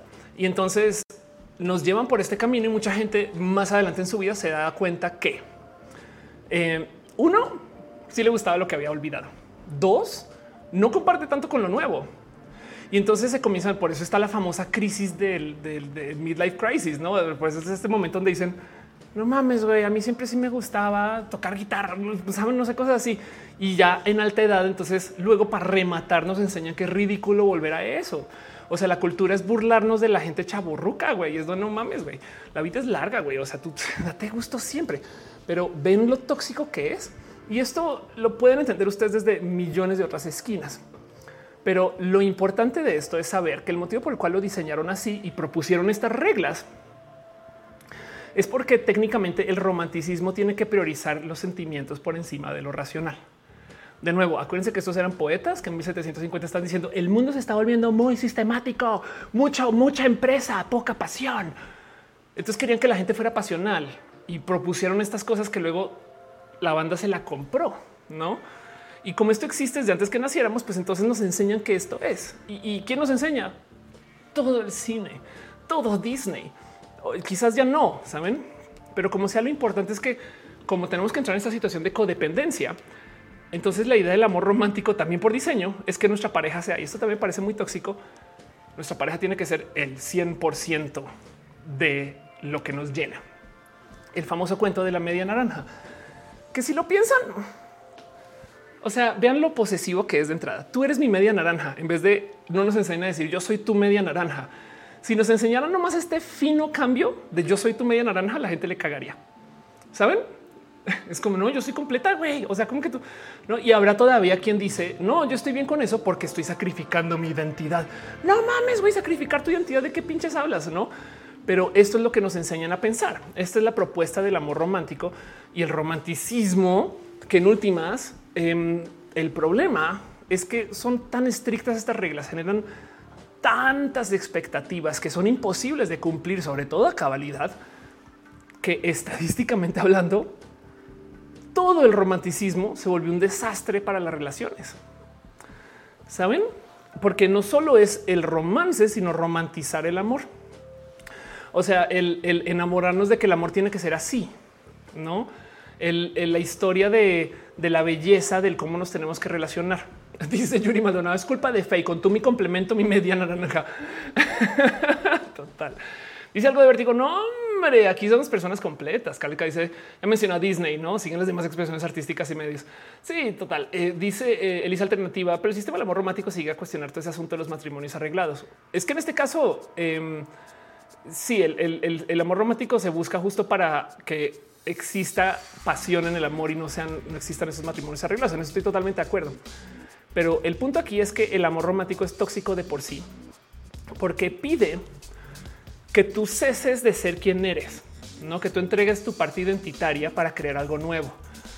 El Witch dice quizás hemos llegado a un punto de creer que siempre fue así, no? Dice Aldo Aguilar como New Rules de Dua Lipa. Ángel Michael París tengo una teoría. No se han puesto a pensar que el matrimonio lleva que no vivas solo. Tengas aquí mandar o quien te mande convenios para manejar herencias. Eh, el que se acuesten con otros sin control del matrimonio trae mucho control de la parte del Estado, la religión y la familia. No solo eso, sino que el matrimonio en su diseño es patriarcal. ¿Por qué se llama matrimonio? Porque es la unión de la mater con el patrimonio. Yo sé que nadie lo celebra así hoy, excepto quizás seis personas, pero el ritual, pensemos cómo es este ritual católico cristiano. Pensemos cómo es este ritual, como lo cuenta Disney. Entra el dueño de la morra, o sea, su papá. Se la muestra a todo el mundo y se la entrega a su nuevo dueño, o sea, su esposo quien le pone unas esposas, o sea, un anillo para atarla y ahora ella le pertenece al patrimonio, por ende el matrimonio. Evidentemente nadie lo celebra por ese motivo, pero piensen que de eso se trata. Y entonces, evidentemente, eso también hay que cuestionarlo. Yo creo que hay mucho acá, pero lo más importante y el, por qué quiero hablar de esto es por qué nos da tanta tristeza todo esto. Y es porque nos enseñaron a tener expectativas. Expectativas que nadie puede cumplir. Saben? Es que ese es el problema, que la verdad del amor romántico es que nos metimos en un chaquetazo mental de que esto es lo que güey, es, lo normal y es como no mames, güey, esto es una idea requete mega volada que se hizo para otra situación en otro planeta, en otra vida, con otras personas en Europa y que queremos aplicar aquí en México o en Colombia o en donde sea que estén ustedes, Argentina, Chile, no Estados Unidos. Y y luego nos da, nos decepcionamos por todo. Pues es que güey, es que no puede funcionar así. El, tema del romanticismo es que atenta. Ojo que esto es otra TED Talk anuncio, no, pero atenta contra la inteligencia emocional. Entonces yo sé que esto le habla mucho al tema de, por ejemplo, de los valores de la eh, generación de cristal. Eso es una TED acerca de eh, una morra que representa hombres en divorcio y como que llega a la conclusión de que el problema es que como las reglas están escritas, la gente no las cuestiona, solamente espera que se cumplan. Y por consecuencia de vivir bajo el framework, entonces al no cuestionarse por qué se están haciendo las cosas, pues entonces tampoco nos estamos cuestionando el por qué nos relacionamos, eh, qué estamos buscando, cómo queremos construir. Simplemente se asume que tenemos que cumplir con un chingo de cosas. Erika pero te dice lo más egoísta del universo pensar estar algo en él por evitar la soledad. Además, Jesús dice, me has dado mucho en qué pensar y aguántate porque quiero hablar más de esto. Aldubar dice, los aguacates son las nuevas piñas. Claro que sí. Piñas, aguacates, mariposas. Este prontamente tendremos aquí todo un Superama o un Walmart, depende de donde iban. Scarlett dice, porque lo único que importa es el amor. en Walmart no venden mariposas. Eh, dice Meliwichi, como ir a comprar un coche. Total, exacto. Mónica Gavilán dice: Mi mamá es muy conservadora. Intenté inculcarme un rol de cosas con las que quería cumplir una esposa. Sí, es que es que esto es el tema que hay, hay cultura, no Lizardman dice también están las llamadas relaciones free. Ya voy con eso, no te preocupes, pero sí. Laura González dice: Había leído un hombre que dice que una de las cosas que mata su interés entre una novia cuando ve que hay presión de cumplir expectativas de su familia de novia, la competitividad entre parejas de su entorno, eh, siente utilizar herramientas. Sí, claro, por supuesto, hay muchas cosas. O sea, claro que nos podemos cuestionar todo, todo, todo, todo, todo. El punto es que no sucede, no? Y entonces, de nuevo, acuérdense que el amor romántico, por definición, porque supone que es una prueba de pasión, pide esta estupidez de que tiene que sobrepasar dificultades. Lo cual quiere decir que quien sea que diseñó esto o bueno, que fueron muchas personas, se inventaron este esquema, güey. Vean lo imposible que es. Quiero que tengas una relación con alguien con quien no deberías de tener una relación y tiene que ser difícil. Y es de no puedo tener relación con alguien con quien sea fácil. No, porque entonces no hay pasiones. De claro que hay pasión, pendejo. No me tienes que comprobar y es de no mames. Saben como que ese es el tema, que hay tantas cosas que se caen si las piensas dos segunditos. Y dice entonces, ¿por qué nos cuesta tanto romper con eso? Y es que yo creo que tiene que ver con que es de lo primero que nos enseñan. Nos muestran este tipo de relación que entendemos que siempre ha estado ahí. Pero la verdad, verdad es que si le rascamos, no, no siempre ha estado ahí. Y lo digo porque, por ejemplo, en los 60 había un movimiento de amor libre político, donde la gente está buscando no relacionarse desde lo monógamo. No. Aaron Alvarado dice: Voy terminando de hacer donas. Qué chido. Cecil dice: Después terminan este, juzgando al que tiene una relación que no cuesta y es feliz. Total, total. Gama volantes y dibujantes están eh, chacoteando ahí. Eh, y dice Fernanda, eh, perdón, perdón, perdón, dice Fernando. mi madre en mi otra vida me dijo: Tienes que ser lo suficientemente mujer como para no depender de un hombre. ¿Qué? Y en casa siempre fue muy igualitario todo. Wow, nunca hubo roles por el género. Qué chido eso. Qué chido. Es que por eso digo que hay gente que se lo viene cuestionando desde hace mucho tiempo. No, este Gary Ronin dice: Tienes que hacer el video del héroe y tener exacto. Tienes que el viaje del héroe y tener desarrollo de personaje. Eh, a leer en la otra, pantalla. Em, dice tu diosa del pop. Inclusive el matrimonio como parte del ser mujer, o sea, los declaro marido y mujer. ¿Acaso no era yo antes de? Wow, no había pensado en eso. Ana Mateos dice, no tengo que salir muchas películas del tipo un vato secuestra y violenta una mujer, final esta se termina rindiendo a su captor. Sí. Em, pero entonces, a ver, miren, ahí les va. Cosas que se supone que funciona dentro del libro del amor romántico. Uno, el sexo va a ser espectacular a la primera y para siempre. Saben eso de entrada. O sea, cuántos shows de comedia, este, eh, cuántos em, libros, eh, cuántas guías, revistas, no cuánta gente sufre por esto. güey. O sea, de entrada es como que el amor tiene que, porque es que se supone que si el amor, no, perdón, que si el sexo no es espectacular, entonces ahora ya no hay pasión. Acuérdense que los poetas querían pasión. ¿no? Entonces, bueno, luego la otra cosa, nunca en la vida nos ha de atraer nadie más. No, eso es una regla que dices, perdón, ¿cómo? O sea, y del otro lado, el entendimiento de pareja para rematar tiene que ser intuitivo. Esta me rompe porque es un poco de se supone que como están construyendo algo nuevo, entonces claro que tú lees a tu pareja solo con la mirada, no? Y es de no, güey, se dicen las cosas. ¿Cuánta comedia de vato misógino existe diciendo las mujeres nunca hablan? Y es como no mamen, güey, pues habla tú también o creas espacios seguros para que las cosas se puedan decir, no? Sigo cosas que se definen en el amor romántico. No tenemos por qué educarnos en las salas del amor y romance. Eso se soluciona solito y con el tiempo y sobre la marcha. Y este me enloquece mucho también, porque en la escuela no nos enseñan cómo negociar en pareja. En, los libros siempre se dice, no, pues, tú conoces a alguien y ahí, ahí se van viendo las cosas. Y es como, no mames, si nos dieran, por ejemplo, no sé, em, una guía de cómo negociar. Saben, en vez de que esperar que todo el mundo aprenda a negociar sobre la marcha con alguien que además para rematar, y esto es lo más loco de todo, conoció y se enamoró a primera vista. Porque para rematar todo esto es con alguien que nunca has visto, volteaste a ver, no mames, con esa persona voy a tener sexo espectacular para siempre, no me va a traer nadie más. El entendimiento con esa persona que acabo de ver va a ser intuitivo. Nunca voy a tener que educarme el cómo negociar y hablar con esta persona, sobre todo si es una persona neurodivergente, tiene traumas, es una persona que tiene un fondo mezclado como el mío.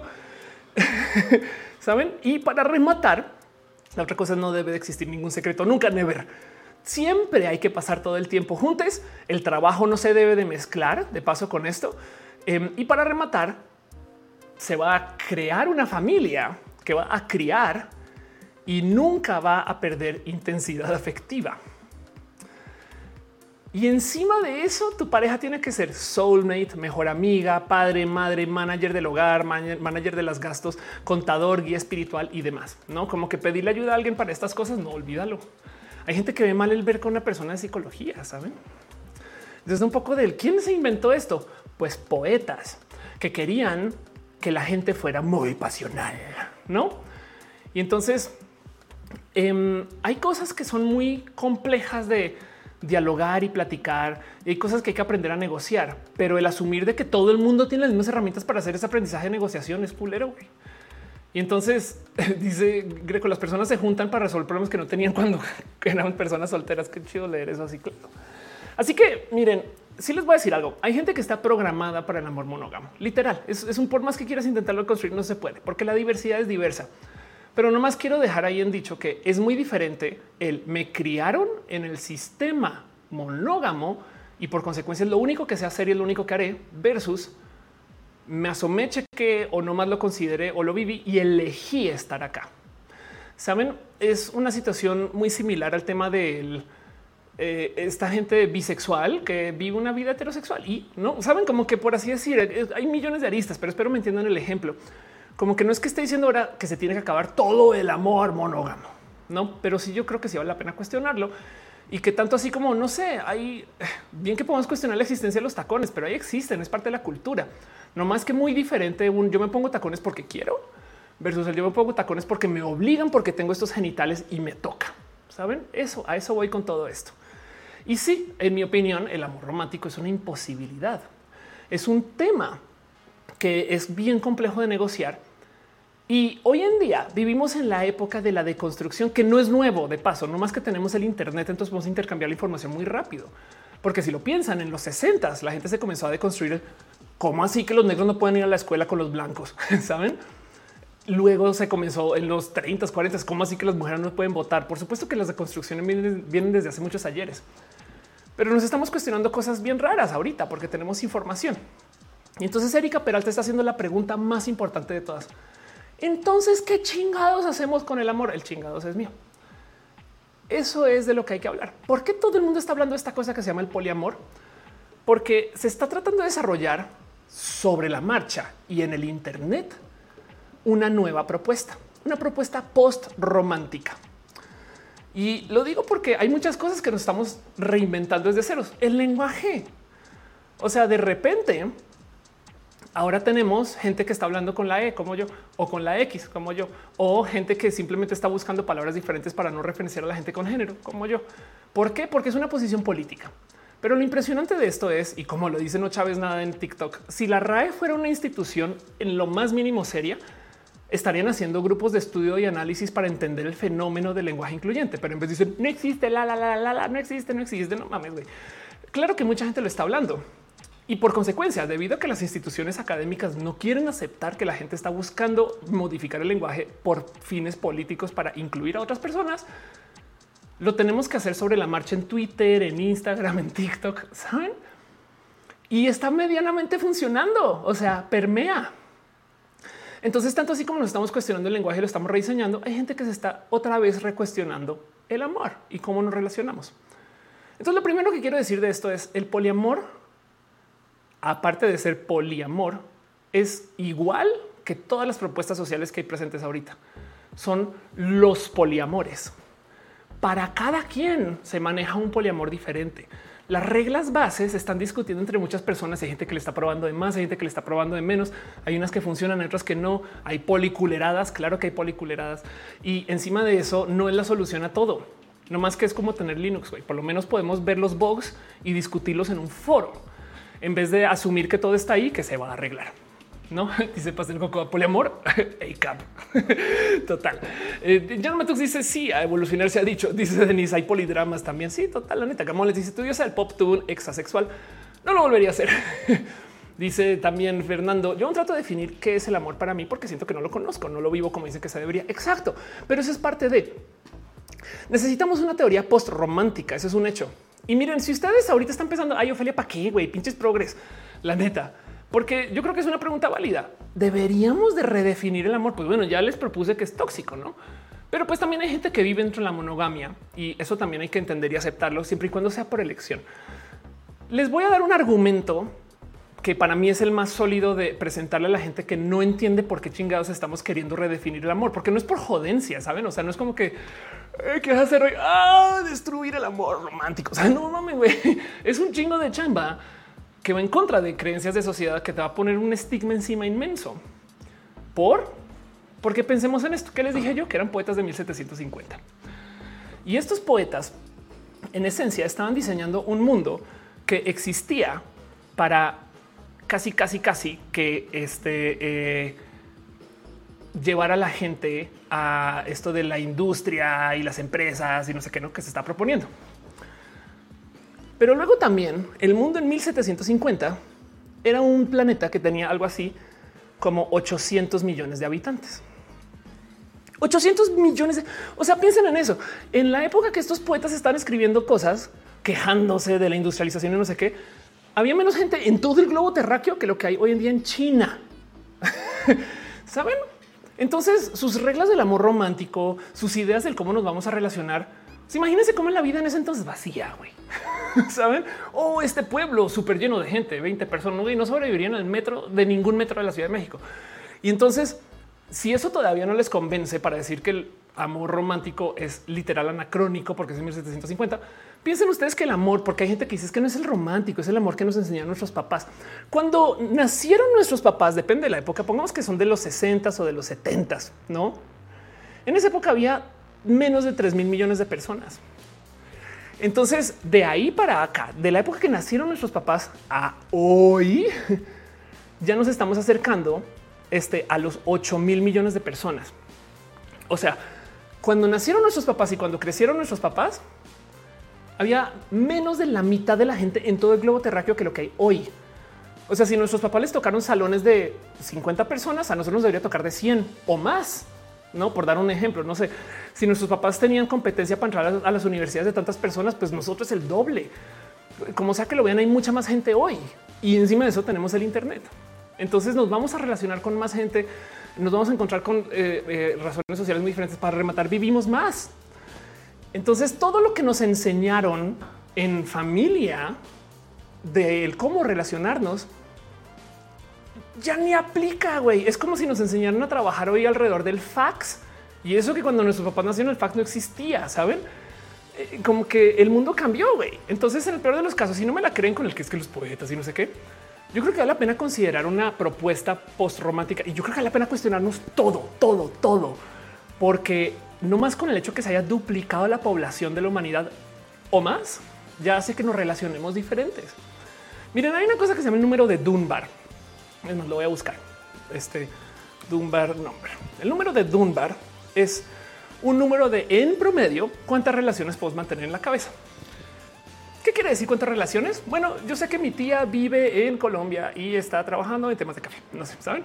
Eso es una. Yo sé que este eh, eh, René vive en Nueva York y está haciendo, saben, como que cada podemos de todas las relaciones que podemos como nombrar, pues hay gente que tiene capacidad de recordar más de 150, que es el número de Dunbar. Hay gente que tiene menos capacidad, pero el punto es que en promedio recordamos más o menos 150 relaciones. Y esto es un poquito como tener la mesa en la peda llena de botellas. Y entonces conocemos a alguien más y ponemos la botella en la mesa y empuja y otra por allá se cae. y no pasa nada. Luego conocemos o luego volvemos y recordamos y no. Y entonces, este, en esencia, como que reorganizamos la mesita. Pero el punto es que nuestro número de Dunbar es de 150 personas, que es un chingo. Es posible que veamos más gente en 10 días en nuestra vida moderna que lo que en la época de los poetas de 1750 se veía en toda su vida. Entonces, claro que se van a negociar de modos muy diferentes. Claro que nos vamos a relacionar diferentes y claro que solo por eso, déjense que sea tóxico lo que sea, solo por eso vale la pena cuestionarnos el cómo nos relacionamos como sociedad. Gamón, si soy esa persona que no reconoce gente que te saluda en la calle. Dice Meliwich, hay gente con más de 150 relaciones. Pues sí, de hecho, si quieren entender la estafa que es Facebook, Facebook nos deja tener 5 mil amigos. Nunca vamos a recordar eso. Em, dice Laura González, así como cualquier persona que conozco es una nueva etapa de vida, se vive diferentes experiencias cada pareja según lo que estoy viendo en el momento. Hay una diversidad de mentes total. Em, dice Jesús Sánchez que le gusta esto. Emanuel dice por eso Ash solo podía capturar 150 Pokémon. Puede ser. Julieta Calderón dice si les ahorro pensar más de una pareja, igual debería pensar que sí deberían disfrutar de tener pareja para empezar. Juan Muñoz dice nada más ecológico que adoptar. Este y dice Emily me tocaron 5A y 5B y 5C en primaria. Exacto. Hoy en día, imagínense, ya se duplicó y esto va para arriba también. Un día bonito dice cómo fregos puede tener dos amores si está en relación me flojera porque es un compromiso a tener a dos, no se pasen como le hacen. Pues es que se redefine lo que es ese compromiso. No las no vas a tener las dos del mismo modo.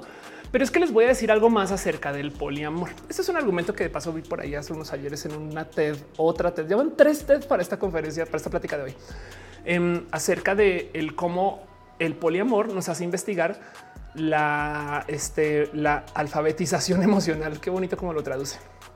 Chéquense esta plática. Está bien cortita. De hecho, son cinco minutos y hace una propuesta muy bonita de cómo tanto en el amor no lo enseñan a entender desde las reglas del amor romántico.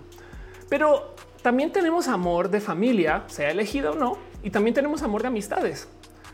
Entonces, en la propuesta postromántica, una de las cosas de los valores de la propuesta postromántica, llámele como quieran, poliamor, este, la negociación, lo que sea. Este, lo primero que se dice es: a ver, tus amigues están a nivel que tu relación, no?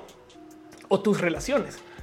Y es verdad, tú deberías tener esta responsabilidad afectiva con tus amigas, porque hay gente que genuinamente conoce a alguien y vaya, vaya, amigas, nos volvemos a ver cuando me corten, saben? Y eso es parte de. Y también lo mismo con la familia, sobre todo si la familia elegida. Pero el ejemplo que da esta morra está bien bonito.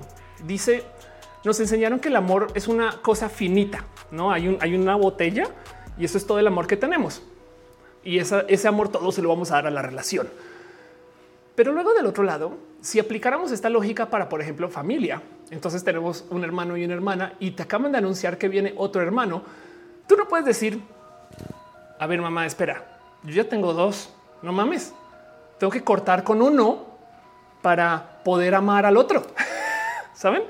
Como que ahí encontramos cómo organizar nuestras posiciones amorosas para permitir más gente en la familia, sobre todo si es familia elegida. Y lo mismo con amigues. O sea, no, cortamos con amigues para amistar con alguien más. No más renegociamos el cuánta atención tenemos para disponer. Pero lo más importante de la propuesta post romántica, y de nuevo esto también se menciona en esta TED, se las vuelvo a dejar ahí, es que lo que se debería de primar en las relaciones poliamorosas es que todas las personas en la relación manejen consenso y conocimiento. Entonces una vez alguien me preguntó qué es el poliamor y yo lo definí así. Imagínense que su pareja les dijera todo, o sea, como si fuera una situación tipo de deseo de la lámpara mágica y ahora la pareja tiene que decir todo, siempre lo vas a tener que decir todo. Sí, pues para bien o para mal exactamente eso es. Amor, hoy conocí a alguien y no mames, güey, me croché durísimo, güey. Está, o sea, súper cool este güey y, pues no sé, me gustaría platicar con él para ver a dónde va. Eso, eso suena como a sacado de una persona que saben como que película con Jim Carrey tienes que decir la verdad. Pero el tema es que si estas dos personas que se están hablando esto se hablan también con las otras personas que también están hablando esto en el abierto, entonces técnicamente hay una negociación que se puede consensuar. Es muy difícil porque hay cosas que nos cuesta mucho. O sea, la verdad es que hay que ser un poco caraduras. Me explico, es como de sí, oye, hoy salí con alguien más. Es, no mames, güey. Pero el punto es que el motivo por el cual nos da no mames es porque tenemos toda esta programación de que eso no se debe de hacer desde chiquis. Y entonces en el poliamor, sí, sí hay cuernos, pero la verdad es que lo que hay también es un chingo de negociaciones, porque no solo es yo en mi pareja, porque una cosa es tener esto, digo, hay, habrá de nuevo hay muchos poliamores, entonces, pero no solo es yo quiero ver más gente, sino que la gente que estoy viendo también sepa y puede ser gente que también sepa. Me explico. Y entonces es como ese tema de que si nos organizamos, cogemos todos. Ahí está. pero para organizarse hay que platicar. Es la poliamor y alfabetización emocional, porque por consecuencia en estas negociaciones súper difíciles e hiper complejas, tenemos que tener alfabetización emocional, tenemos que fortalecer el cómo nos comunicamos, cómo hablamos, cómo decimos, qué decimos, qué no decimos, cuándo, cómo reaccionamos.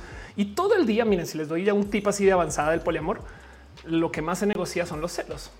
Y la pregunta con los celos es por qué me molestan, qué siento. Y hay gente de nuevo que esto también le, habla a la programación, porque acuérdense que el amor le responde a cómo respondemos al dolor físico. Entonces hay gente que genuinamente no quiere enfrentar ese dolor físico, sea por trauma, sea por formación, sea por porque su cuerpo duele, le duele mucho, güey, saben? Y entonces todo esto son cosas que entran este, al juego de esta plática, esta negociación. Dice Julieta Calderón, nos enseña mucho a manejarnos desde los implícitos, leer entre líneas, interpretar. Y el poliamor implica desaprender todo eso. Exacto. En el poliamor no das nada por hecho. Nada. Eres el pinche celular Android que te pide permiso para todo, güey. Dice 5J Cherry, ¿los celos son naturales?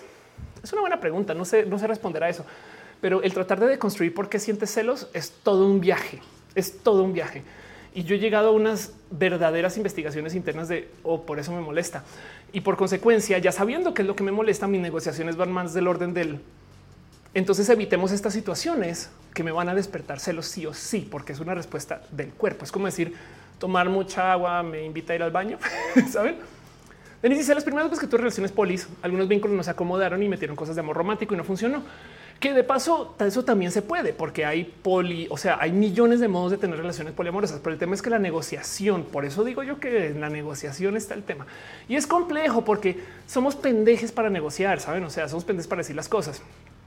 Tú te dice, yo creo que sí es natural, pero se puede controlar y manejarlo o se pueden entender en el peor de los casos. Caro dice, los celos son un sentimiento derivado de nuestro pasado.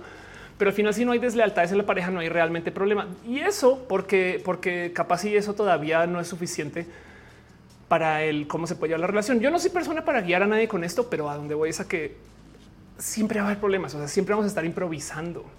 Dibujante dice los celos son requisito del amor romántico. María Ramos dice consenso, expectativas claras. Em, y dice la diosa del pop de ahora en adelante me organizaré más para que todos podamos hacer el acá. Sí, ahora González dice para poder participar en una relación de poliamor es necesario estar sano. Claro, una persona con baja autoestima participaría. Pues es que de nuevo hay muchos poliamores y hay neurodivergencias y hay traumas y hay millones de cosas que se deben de negociar. Y de nuevo, porque lo dije antes, hay cosas que no se pueden llevar a la mesa de negociación porque hay que enfrentar ese trauma, porque hay que enfrentar esos miedos. Y entonces a veces el que alguien no diga algo es como cuando pasa algo grave, acoso, y por qué no denunciaste antes? Es porque, güey, denunciar es un pedo. Entonces lo mismo con la negociación y esto es súper difícil. Me explico, es como que entender que a veces las cosas no se dicen porque una parte, miren, yo he sido partícipe en esto. Yo tuve que enfrentar que yo no le creo un espacio seguro a uno de mis vínculos para que me pueda decir las cosas sin pedos saben? Pero cuando me cayó el 20 de no mames, es porque tú reaccionas como una pinche huila con eso. Entonces, ¿cómo te va a acercar temas? No, pero eso es, eso es una historia. Hay millones de cosas que y luego entender y por qué reaccionas como huila, sabes? No, y luego entender todo esto. Eso es, un chingo de chamba, es un chingo de construcción que además, muy como cuando descubres que la gente puede transicionar y cambiar su género, no sé qué, tampoco se puede esperar que la gente lo adopte en seis meses, en tres días, no como que para remontar venimos pendejos y pendejas y no está documentado. Entonces hay gente que muy salvajemente se avienta unas propuestas súper de avanzada porque tiene unas capacidades de negociaciones que pueden ser muy privilegiadas, no? Y hay gente que nomás no puede porque de verdad, de verdad es que de nuevo, acuérdense que el amor le habla a respuestas físicas.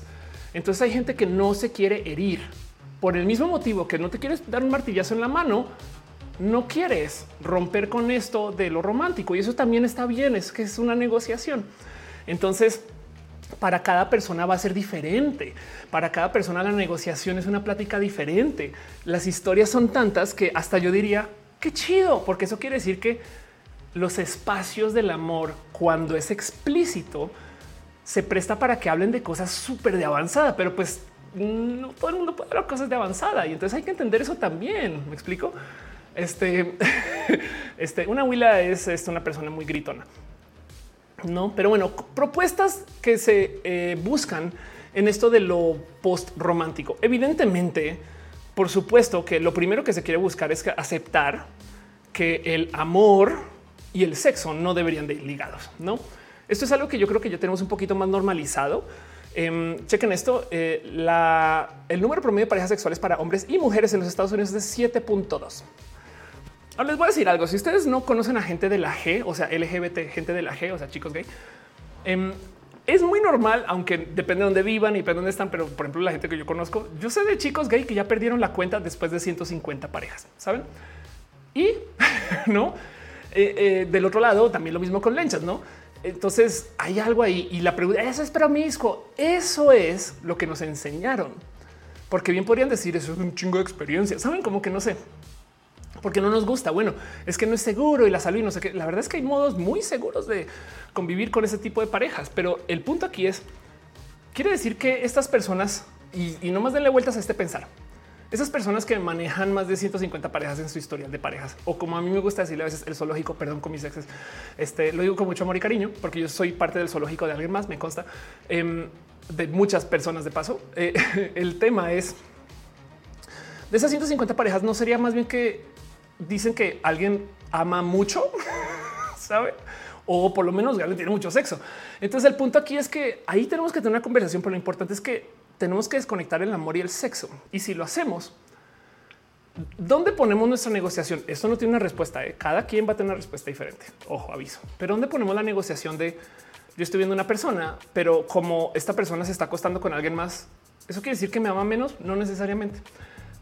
Varía por persona, por expectativas. La decepción está en la expectativa.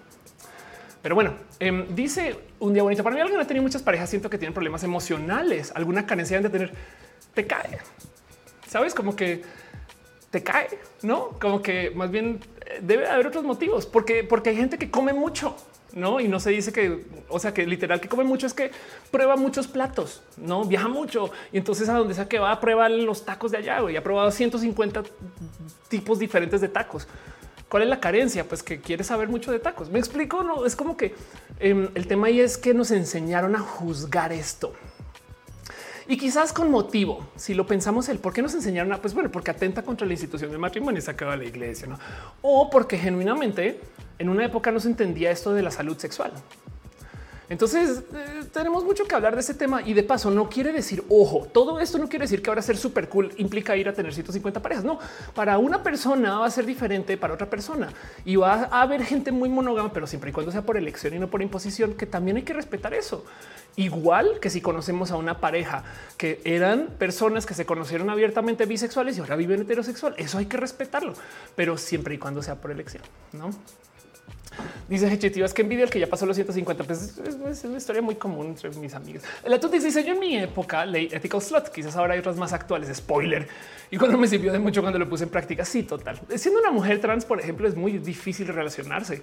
Para mí es un lujo estos espacios de lo poliamoroso, de cómo se habla en, en las, cómo lo escriben. No, sí, claro, comienza a deitear a gustes de no mames. Me toma un chingo de tiempo conocer a una persona nueva y además no me interesa, no? Porque para rematar demisexual, no? Pero el punto es que eh, entiendo mucho eso, no como que también luego así estas lecturas son como si todo el mundo fuera aquí máquina sexual y es como no mames. Pero el punto propuestas del amor post romántico debería ser normal que el amor y el sexo no estén ligados. Debería de ser normal discutir dineros y acuerdo de vida y los acuerdos de vida em, y que eso no esté mal visto. Esto nos va a sonar súper obvio, pero si conocen gente en el mundo cis hetero alosexual, es muy probable que conozcan a personas que les cuesta mucho tener ese tipo de negociación. Por ejemplo, está mal visto esto de tener el acuerdo prenupcial. Saben como que el tema del eh, que hicimos un acuerdo de cómo se van a dividir nuestros dineros en caso de divorcio. Uy, no, eso quiere decir que no se aman. ya están planeando cortar, no? Y, si ven como esto de nuevo le habla a, al a las expectativas imposibles que pone el amor romántico. Em, hay gente que genuinamente piensa que nunca se debería de hablar, pero entonces pensemos de nuevo la lógica. Acabas de conocer a alguien y le viste por primera vez, amor a primera vista. Ya con esa persona vas a compartir todos tus bienes. No mames, güey, claro que hay que negociar de esto. Julita dice: Creo que los suelos son un constructo porque acuerdo quien les pregunta están a decir distintas emociones. Fíjate que mm, tienes un punto, pero también acuérdate que yo ato mucho estos procesos de la dificultad de lidiar el tema del amor con el dolor físico y el dolor físico varía según persona. El, cada quien tiene este, eh, una capacidad de aguante. Hay una palabra para eso, pero, pero este un umbral, un umbral del dolor diferente. Entonces hay un umbral de celos diferente también, no puede ser, pero sí, total. El punto es que hay que desmenuzarlo. Digo, porque nos duelen las cosas cuando nos golpeamos, lo entendemos pero no entendemos por qué nos duele el pecho cuando nos cortan, no? Dice, dice Felito, estos deberían de acordar hasta qué punto está abierta la relación. Yo creo que eso es más sano y se vale tener un acuerdo de no, no la vamos a tener abierta, pero, pero, pero se debería de hablar, porque qué tal que sí, no? ¿Y qué significa eso? ¿Qué significa una relación abierta? No, porque es que piensan en esto bajo el amor romántico. Si ustedes llevan 50 años con una persona y un día le mandaron un mensaje medianamente ligador a una persona, 50 años ya no existen. Saben? Es de pensar de cuál es la lógica en eso. Es como, híjole, yo creo que hay mucho que se puede hablar, no? En vez de solamente decir me ha sido infierno y es de no, espérate un momento, no, ya, ya, ya cortemos. Es como yo creo que ya, estaba roto por eso, saben? No sé, siento que el tema de cómo se supone que el amor es implícito y pasional y no es racional, entonces tenemos en esta propuesta post romántica que enfrentar que se debería devolver más, mucho más racional. No, Vivian dice: Nos enseñaron a temerle al sexo porque puede enfermarnos. No, total. Y por consecuencia, lo único que lograron fue enviar al escondido cosas que si se hablaran serían mucho más seguras. Hace nada se viralizó una noticia, es más, la voy a buscar. Este mm, de cómo eh, por primera vez el VIH eh, se encuentra más en gente heterosexual que gay o bisexual. Eh, alguien me corrigió esto y dijo esto creo que solo en Inglaterra, pero bueno, el punto es este. El VIH ahora infecta más personas heterosexuales que hombres homosexuales o bisexuales. Si yo les dejo eso ahí, ¿cuál creen que es el motivo? A ver, así, así por encima. ¿Cuál, creen que es el motivo por el cual más gente heterosexual este, está más expuesta? Porque no hay cultura, porque la gente heterosexual piensa que no les da y no lo hablan. Y ya, entonces no se van a hacer pruebas. Porque hacerse una prueba de VIH es pinches firmar un documento como si la que hubieras, como si le acabaras de pedir permiso al presidente por un dato hiper contra mega ilegal. Saben? Te lo entregamos afuera del laboratorio en un sobre sellado que vas a necesitar de estas seis claves para poder abrir. No, y es como de no mames, güey, es una prueba más, güey. Pero claro, es que hay tanto estigma que lo mejor es que nadie se entere de nada. Y es porque justo la gente originalmente pensaba que esto sucedía como el castigo a los gays por Dios, ¿no? Entonces, acá podemos hablar largo y tendido acerca del problema de que esto sea una cosa tan tras bambalinas. Pero el hablar de que existe y de que nos tenemos y hacer la prueba y que nos tenemos que cuidar, no sé qué, es lo que hace que lo podamos enfrentar. Entonces, sí, parte del problema de la salud sexual es que es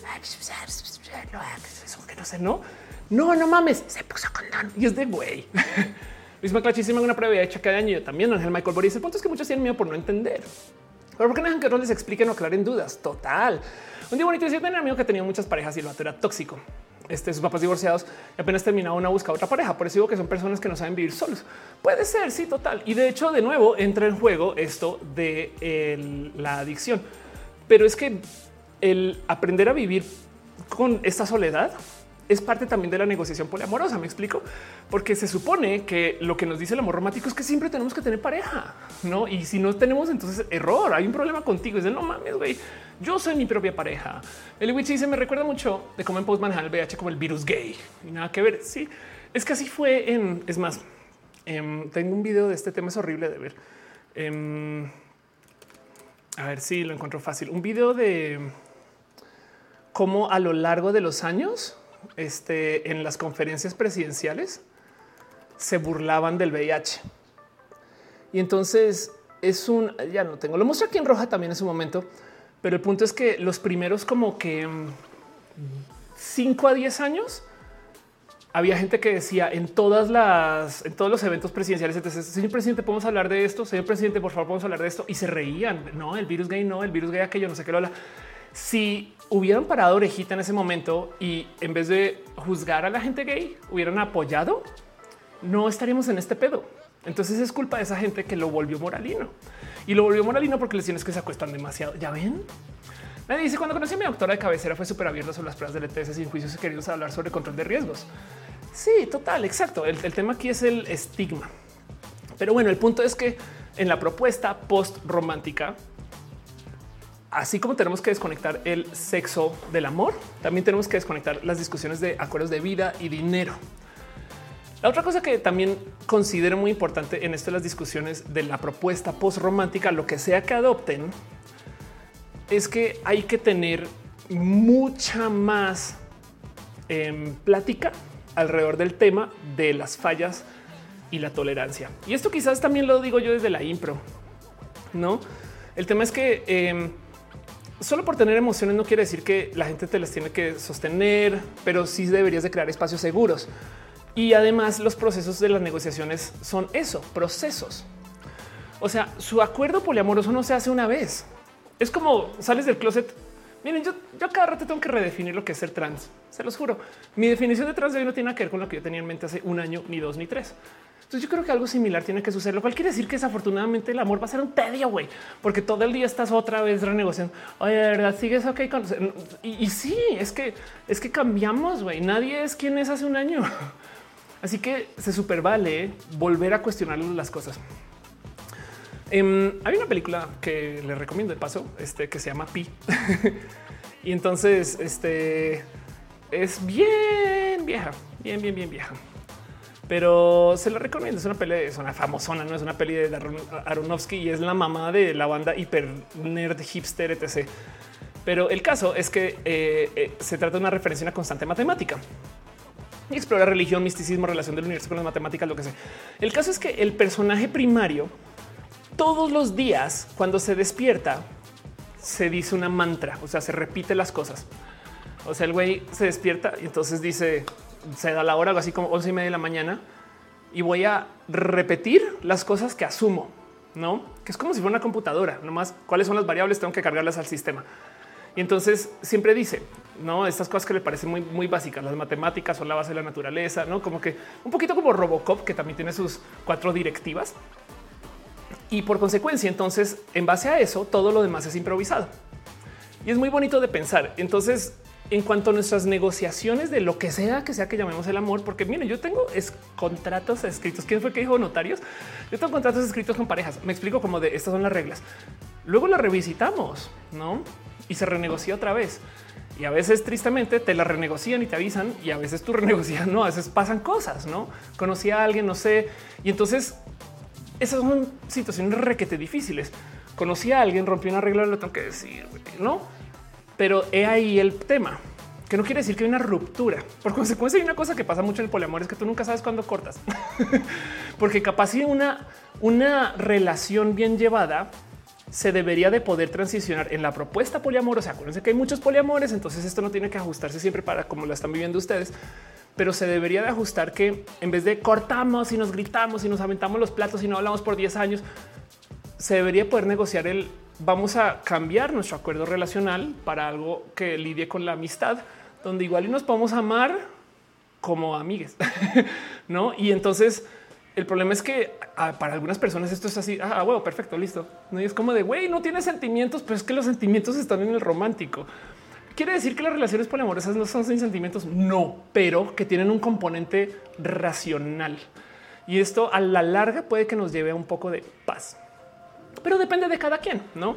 Entonces esto es el por qué se está hablando tanto del poliamor, porque nadie sabe bien por dónde llevarla. Nadie. Estamos acá sobre la marcha tratando de solucionar algo súper complejo. Estamos tratando de escribir la constitución de un país por medio de gritar en una plaza. hay unas cosas que se dan y otras que no, ¿saben?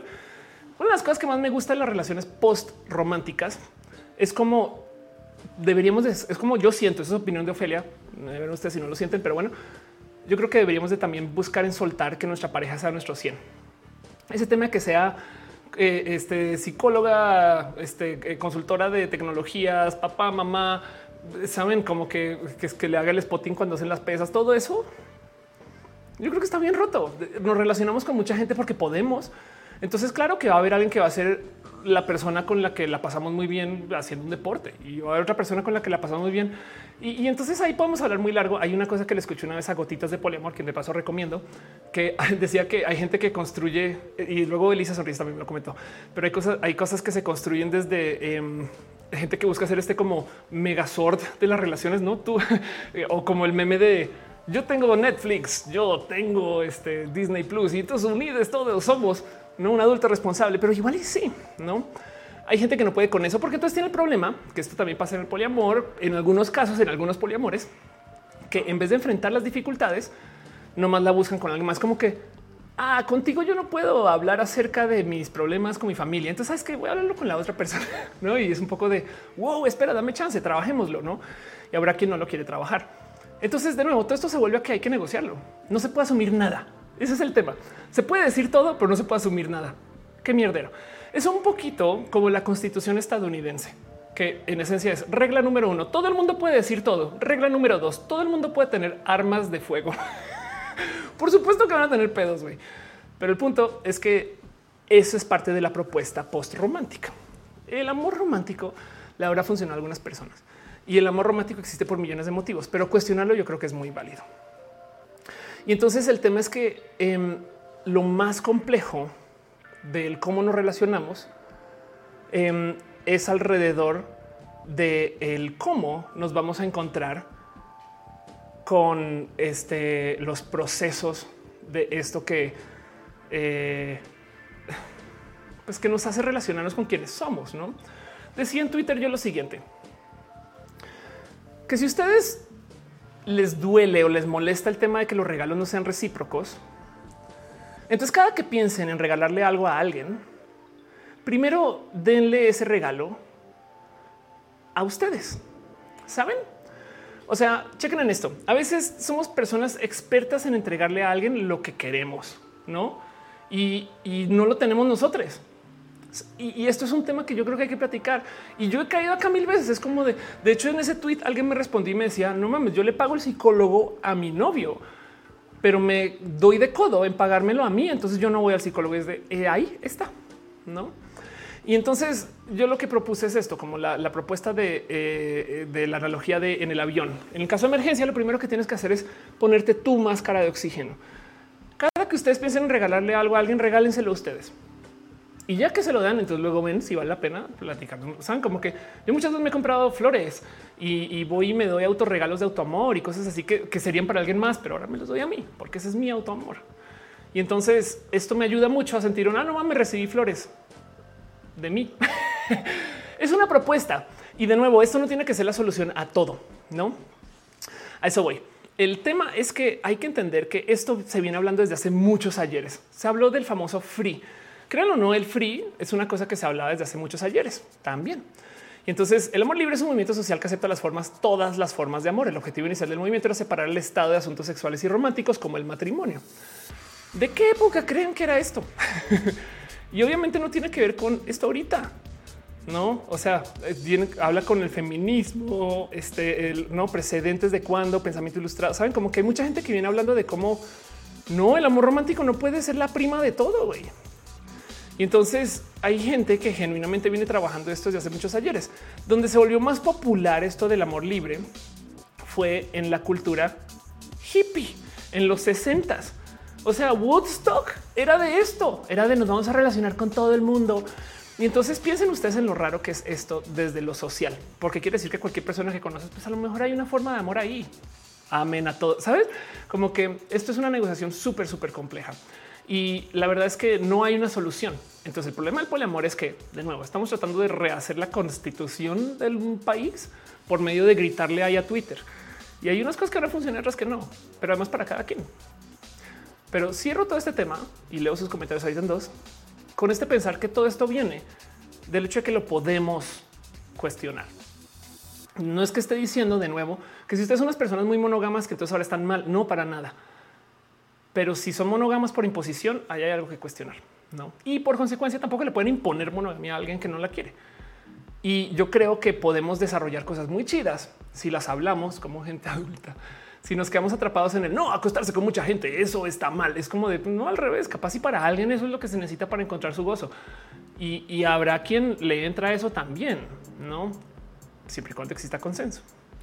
Entonces, bueno, leo un poquito lo que tiene ahí este, por decir ustedes. Dice eh, Adrián Alvarado, alguien dijo hippies hace el amor y no la guerra. Total.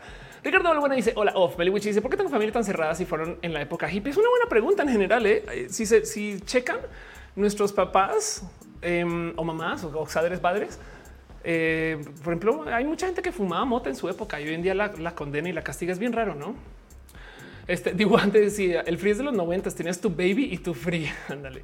Ahora Sofía dice predicar con el ejemplo. ¿A eso te refieres? Eh, pues yo creo que acercarse con la humildad que se requiere para esto de las negociaciones. No también hay que entender que em, no todo el mundo puede negociar chido y, eso yo creo que sí. O sea, no, no podemos esperar que la gente sea aquí automáticamente es gente negociadora de guerra que tiene esta experiencia. No, güey, somos pendejos y pendejas y metemos las patas y metemos, aunque nos puede dar miedo y dolor, igual todavía metemos el tenedor ahí al contacto y nos electrocutamos. Y entonces luego resulta que a alguien que le gusta eso, entonces es bien complejo. Caro dice la cosa para mí es en cualquier relación de una u otra manera establecemos acuerdos. Por ejemplo, no hablaré de Shakira nunca más. Wow, está bien. Se puede mantener. La cosa es que cuando no se cumpla, eh, tenemos que replantear nuestras formas de comunicación. Exacto. Mesli dice eh, cómo les encanta una mujer con experiencia, pero solo imaginaria para el sexo casual. Ah, después no saben ni mantener una amistad total. Digamos, si se va a pagar el gym para mi novio y para mí, sí, dense regalos. Es importante. Eh, Juan Muñoz dice, eh, le gusta como, está el chat. Muchas gracias. Día bonito. Dice, creo que llaman codependientes. Eh, Denise dice, claro, muchas formas de vivir el poliamor. Hay muchos poliamores, de ahí el poli también, ¿no? La neta, hay muchos modos de entender el poli en poliamor. Ahora Sofía dice, por, por eso dije patologías. Fernando dice, yo sí soy muy romántico. La persona que metió el tema del poliamor después de terminar quedamos sin título, pero cambiaba todos los acuerdos a gusto sin decirme y mejor nos alejamos. Y yo creo que también implícito en el cómo todos los acuerdos se cambian a gusto sin negociar contigo, a lo mejor ahí hay, una comunicación también, ¿no? Em, Erika dice, no es el VIH, eh, el papiloma, eh, la mujer ya tilda de... Ah, sí, el papiloma, ya la tilda de promiscua, sí, total. Total, cuando en este most cases VPH. Este no sé nada apareció esta noticia de cómo el cáncer ah, había un cáncer en particular que viene al VPH que le da mucho más a vatos que a mujeres y no se, enseña que los vatos también se deberían de vacunar. Eh, por el tema de VPH. Dice el dibujante, el porno hizo lo que la UNO y la religión no han podido. Y eso que hay, hay, hay, religión también, ¿no? Pero hay porno y religión muy tóxica. Pero sí, estoy de acuerdo. Eh, igual dentro de todo, el porno se volvió educación sexual para muchos casos. Vivian Child dice, eh, a mí no me funciona por ahora el poliamor, pero definitivamente el diálogo y acuerdos con mi esposo son esenciales, pues nuestra relación se renegocia constantemente, sobre todo en lo sexual y económico. Y bien podría argumentar que eso es un esquema poliamoroso, porque técnicamente en el amor romántico eso no se hace. En el amor romántico tu, tu esposo manda y todo, después, todo es implícito. Entonces el hecho de que tengan ese tipo de negociaciones, eso también bien podría un argumentar que eso es poliamoroso. Lo que pasa es que el poliamor que conocemos ahorita es este poliamor político que eh, en esencia lo que está diciendo es tengamos varias parejas, no? Pero em, por eso digo que la propuesta y, y si quieren no hablemos del poliamor, guardemos los segundos en el cajón, hablemos de las propuestas post románticas, no? Y, en esto estamos. Y nadie sabe a dónde va. Absolutamente nadie sabe a dónde va. Pero miren, cosas que suceden en el poliamor que, por ejemplo, no mucha gente tiene presente. No se ubican que hay gente que vive en ah, cómo traducirá esto al español. Em, no son parejas de dos, sino son parejas de tres. Throuples en vez de couples, throuples. Vamos a ver a qué traduce. Eh, lo Amo güey, que la traducción en español sea problemas. Perdón, eso es un poco de comedia involuntaria, pero serían no parejas, sino trirejas. Quizás el punto es que eh, este si hay gente que está hasta poniendo eso. O sea, cómo funcionaría una trireja? Eh, triejas, dice Krillanath, eh, pues hay millones de modos de hacerlo y ninguno es correcto o ninguno es incorrecto, como la diversidad, saben? Entonces, les dejo todos sus pensares, ¿no? De qué significa, por dónde va, dónde está, cómo está, ¿no? Como que eh, hay que entender que em, hay tantas cosas que, em, que, realmente no, no suceden chido dentro de la plática. Pero el punto es que eh, el que se esté teniendo una plática en particular es gran parte de la solución. Saben? Denis dice trirejas, triejas. Carla Cao dice: ¿Será que el sistema económico le conviene la institución del matrimonio? Yo creo que no sé. ¿eh? A mí, por ejemplo, cosas que yo para las cuales no tengo solución, tengo más preguntas. Es un si la misión de la iglesia es procrear, ustedes creerían que fomentarían las triejas, por lo menos, no? Y el amor libre. Entonces hay algo raro ahí, no? Por ejemplo, para eso no tengo solución. Capaz si la iglesia lo que quiere más bien es el control patriarcal por encima del procrear y nos dicen que procrear es la misión. Puede ser. Pero el punto es que todo esto son negociaciones que hay que tener con un chingo de gente. Y entonces hay que tener las siguientes consideraciones.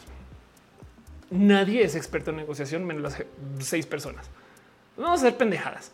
Luego los temas son complejos y difíciles.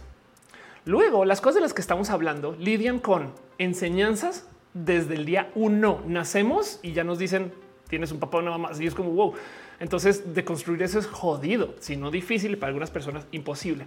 Y luego el amor no solo es mental, sino se genera también con procesos físicos.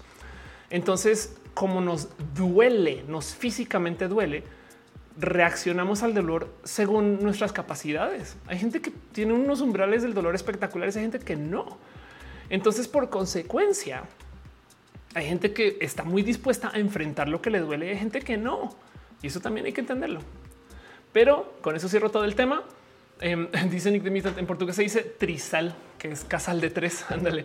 El Witch se pone construcción capitalista que convenga más el cisetero patriarcado. Eso si no lo dudes. Y sobre todo por el tema de que antes había muchas menos personas. Entonces ahí les dejo todos estos pensares alrededor del amor. Eh, no es que les esté diciendo que vivan dentro del poliamor, pero pues les estoy diciendo que por eso es que todo el mundo está hablando del poliamor, porque vamos a tratar de desarmar esta palabra otra vez. Poliamor en parejas, muchas. Poliamor en amor político, no, no amor racional, que no es emocional y no es pasional por definición, es pasional por elección. Vean eso. Em, o poliamor en que hay muchos amores. Saben? Así como tenemos LGBT y se suman más letras, entonces tenemos amor así, amor así, amor de aquí, amor de allá, amor de no. Hay millones de modos de amar hay que aceptarlo porque se supone que el amor romántico es el único modo de entonces, hay, hay gente que son como terfas del amor, saben? Así que yo no soy experta en esto. Les invito a que chequen a la gente que es influencer del tema del poliamor, que tienen un diálogo que viene jalado de el futuro. Güey. Yo creo que viene esa gente viajó, o sea, gotitas de poliamor y gente cercana a este tipo de contenidos llegaron del 2900 a traernos su conocimiento pero tiene esto mucho más analizado y hay un chingo de nombres y culturas y cosas que ya se saben que funcionan unas, otras no, prácticas, todo eso. Yo la neta estoy bien idiota, estoy bien pendeja, estoy aprendiendo esto, pero en eso creo que por consecuencia em, le topo más valor a este video o este live de hoy, porque yo creo que mucha gente está aquí. Cuando yo hablo del poliamor con muchas personas, genuinamente están en etapa de y eso que no. Así que por eso quería hacer este episodio. Leo sus comentarios, me voy a corte y nos vamos con lo demás del show. Dice en el chat, este Denise, tuve con una terfa del amor y fue black. Em, dice 5 CR. También nos podemos llevar la lección que en cualquier tipo de amor hay que hablar y negociar. Sí, súper sí, sea el que sea. Hígado de patos ha recomendado César Galicia. Exacto. Eh, Juan Muñoz dice que tengo una colmena. Somos cinco. Vamos a asumir que colmena es este slang del poliamor y me divierte mucho que sean colmenas, porque quiere decir que entonces cuando se ven son hexagonales. Perdón, eso es inconveniente también. No Abril dice llega tarde, todavía queda suficiente show. Esteban dice, sin embargo, te puedes casar más de una vez por la iglesia, pero no por el civil. What? No sé, no es al revés. Por el civil te puedes millones de veces y por la iglesia no. Eh, porque la iglesia dice que el divorcio no, en fin, está más normalizado que un hombre tenga varias mujeres, es decir, hay comunidades que incluso lo admiran. Total. Dinora, ¿qué tal tu 14 de febrero? El mejor 14 de febrero del mundo porque les tengo a ustedes, como lo ven. Hola, estoy muerto y soy por el amor en Star Trek. Claro que sí. Eh, hay un sinfín de este, acercamientos al amor que no necesariamente son el amor religioso. Gama Volante dice, a mí me duele mucho perder a mis gatos. Este, soy muy más con mis emociones, pero cero celosa. Anda, sí, es que es que el dolor físico es real y eso también es parte de... No, Joel Muñoz dice persona random tiene dos parejas y la respuesta es yo no podría. Y la verdad es que me parece una respuesta muy humana, no es porque ese yo no podría es wow, nunca me lo había cuestionado. Y después es de wow, es un monte muy difícil de escalar. Y la verdad es que sí, es muy chido cuando lo estás escalando, pero eh, el Cas dice: Hola, estoy muerto. Selina, la vaca poliamorosa. Eso es verdad. Dios el pop dice: La función de la iglesia es el control. Digo, se apegan estos determinismos biológicos para aparentar una validez en argumentos, pero sigue siendo un constructo social. Qué chido leer eso. O sea, horrible, pero qué chido. Eh, no, si te, entiendo. Pues Fernando dice: También decir que puede haber parejas monógamas, ya sean personas monoamorosas o no, que se relaciona el amor libre, no se relaciona abierta tampoco. Exacto, total. El punto es que miren, hay un chiste horrible, un chiste horrible que voy a repetir acá y que alguien algún día va a sacar de contexto y me va a pelear con las telfas por esto, pero lo voy a decir de todos modos. Es un chiste que dicen las personas antiderechos de en qué se parecen los géneros a las torres gemelas, que antes había dos y ahora es un pedo hablar de eso. Esto lo dice la gente antiderechos porque les da miedo hablar de más de dos géneros, porque están, no, quieren pensar, saben? Y, es de si le echas cabeza, convives con las diversidades, te das cuenta que hay un chingo de modos de vivir. Es más, puede ser a género. No hay género, no hay. ¿Dónde está el género? No hay. Yo no tengo. Eso lo puedes vivir eh, de modos legales también. Pero el punto es que em, quizás algo así también con el tema del amor. Saben qué quiere decir esto? Seamos un poquito más cabicitas frías con este tema. Lo que quiere decir es que nos estamos volviendo personas mucho más sofisticadas como sociedad. Nos debería de sorprender. Vivimos en un planeta que ya va a tener 8 mil millones de habitantes y que justo cuando nació mi padre eran 3 mil. y que cuando se escribieron las reglas del amor romántico eran 800 millones, ni siquiera uno. Claro que vamos a ser personas más sofisticadas, que hablamos más y que analizamos más y que pensamos más y que desmenuzamos más. Entonces no nos debería sorprender lo más mínimo que nuestro amor de hoy es un pedo, güey, a comparación de lo que era el amor cuando había menos gente y listo. El Wichi dice aparte que no asumen que ellos tienen etiquetas también, solo que no los usan. Sí, total. Si sean heterosexual o lo sexual, asumen que son nada, no cuando también son muchas cosas. Sí, eso total, por supuesto. El Wichi dice por eso por el mismo concepto de la normalidad. Claro, pues es que la normalidad implica que es impuesto, no? Sí, coche risa está feo el chiste, pero me da mucha risa. Sí, ya sé. Em, este dice. Em, eh, Mil Rey, ¿crees que me di cuenta que era un poco terfa, pero me deconstruiste? Bueno, yo creo que a lo mejor te construiste tú y yo solamente pinté el camino, pero se agradece mucho. Y de eso se trata este espacio. La idea aquí no es decirles a ustedes cuál es la verdad, sino tratar de que desde nuestro corazón cada quien encuentre su camino para cuestionarnos las cosas. ¿Por qué? Porque yo también me las estoy cuestionando. Miren, perdón. Hace, eh, hace dos años yo no les hubiera dicho nada del poliamor. Saben, yo estoy aprendiendo de esto también. Y la verdad es que yo topo con esto el camino para por lo menos encontrar un poquito de libertad. ¿Qué quiere decir esto? Que toda la vida vamos a estar en este pedo. Pero ni modo, eso es vivir también. Saben como que tener la energía que todo va a cambiar. Pero bueno, Juan Ríos dice no para todos, es el poliamor, totalmente de acuerdo. Yo, Muñoz está dejando un abrazo financiero. Muchas gracias de verdad. Gracias mil millones, dos mil, tres mil por tu amor y tu aprecio. De paso, aprovecho para darme una pasadita. Sakoku 666 se resuscribe. Muchas gracias. Greco 27X dice las personas se juntan casan para resolver problemas que no tenían cuando solteros. Amé eso. Em, y en Facebook también Ángel Michael Boria está dejando stars. Dices el punto es que muchos tienen miedo por no entender, pero porque no dejan que otros les expliquen o aclaren dudas. Total, ya te había leído, pero igual tienes toda la razón. Em, gracias por tus stars. De verdad, Ángel, aprecio mucho, mucho, mucho, mucho todo ese amor y cariño que siempre dejas. Glanfar dice, no son diferentes, eh, se divide el amor en cuatro, sí, bueno, por supuesto que van a haber millones de divisiones, subdivisiones, nombres, pero pasa lo mismo que, a ver, vean lo que está sucediendo con el cómo entendemos las bisexualidades. Entonces, primero que todo, bisexuales, si ustedes son de los ochentas, no se decía. ¿Por qué? Porque la gente no entendía cómo. O sea, a ver, a ver, a ver, puede ser gay y hetero al tiempo. No, ¿qué es eso?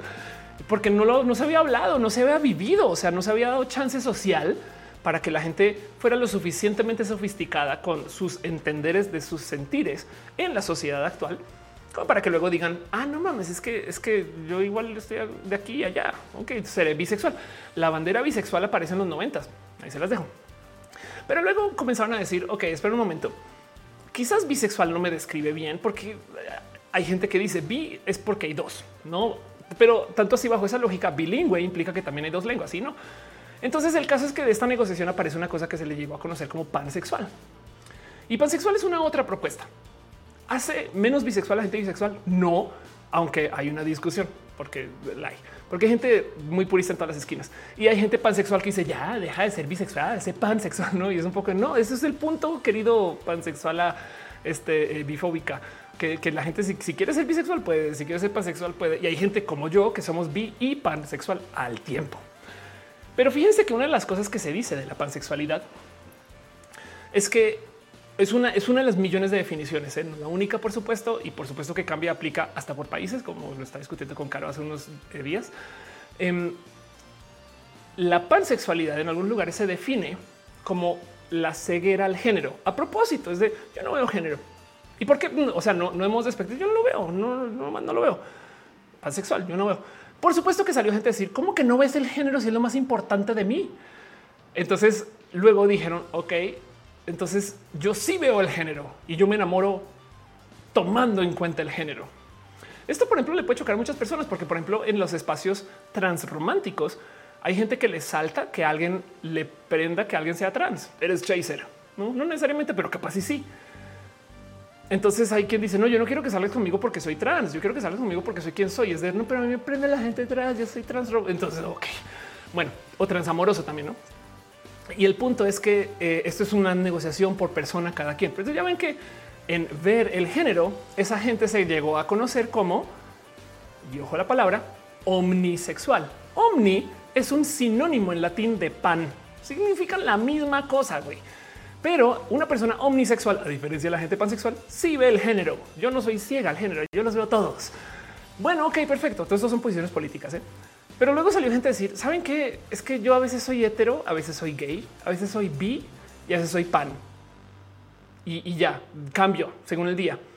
Entonces dicen, ah, es como si tuvieras muchas sexualidades. ¿Cuál es la palabra para muchas en latín? Poli. Entonces hay gente polisexual. Bi, pan, omni y poli.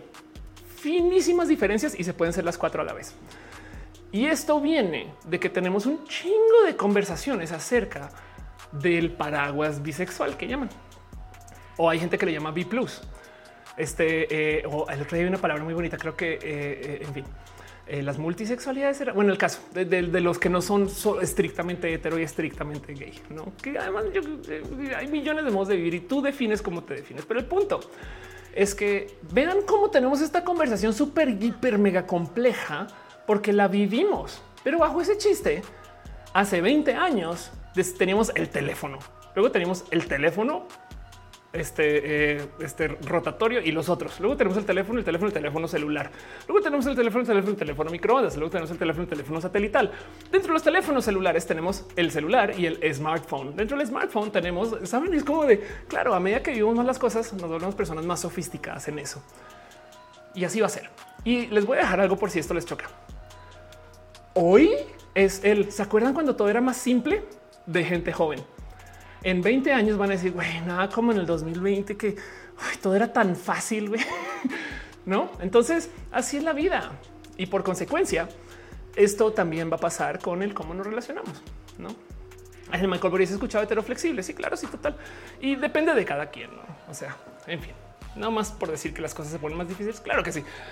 Meli dice en TikTok vi una chica hablando de lesbomisoginia que me pareció un concepto más bien inventado para ser bifóbica. Pues sí, se lo dicen a chicas bi normalmente o pan, claro. Aunque la palabra me parece válida, no? Este, ah, luego la gente omnisexual, sí, eh, la, la gente lesbomisógina.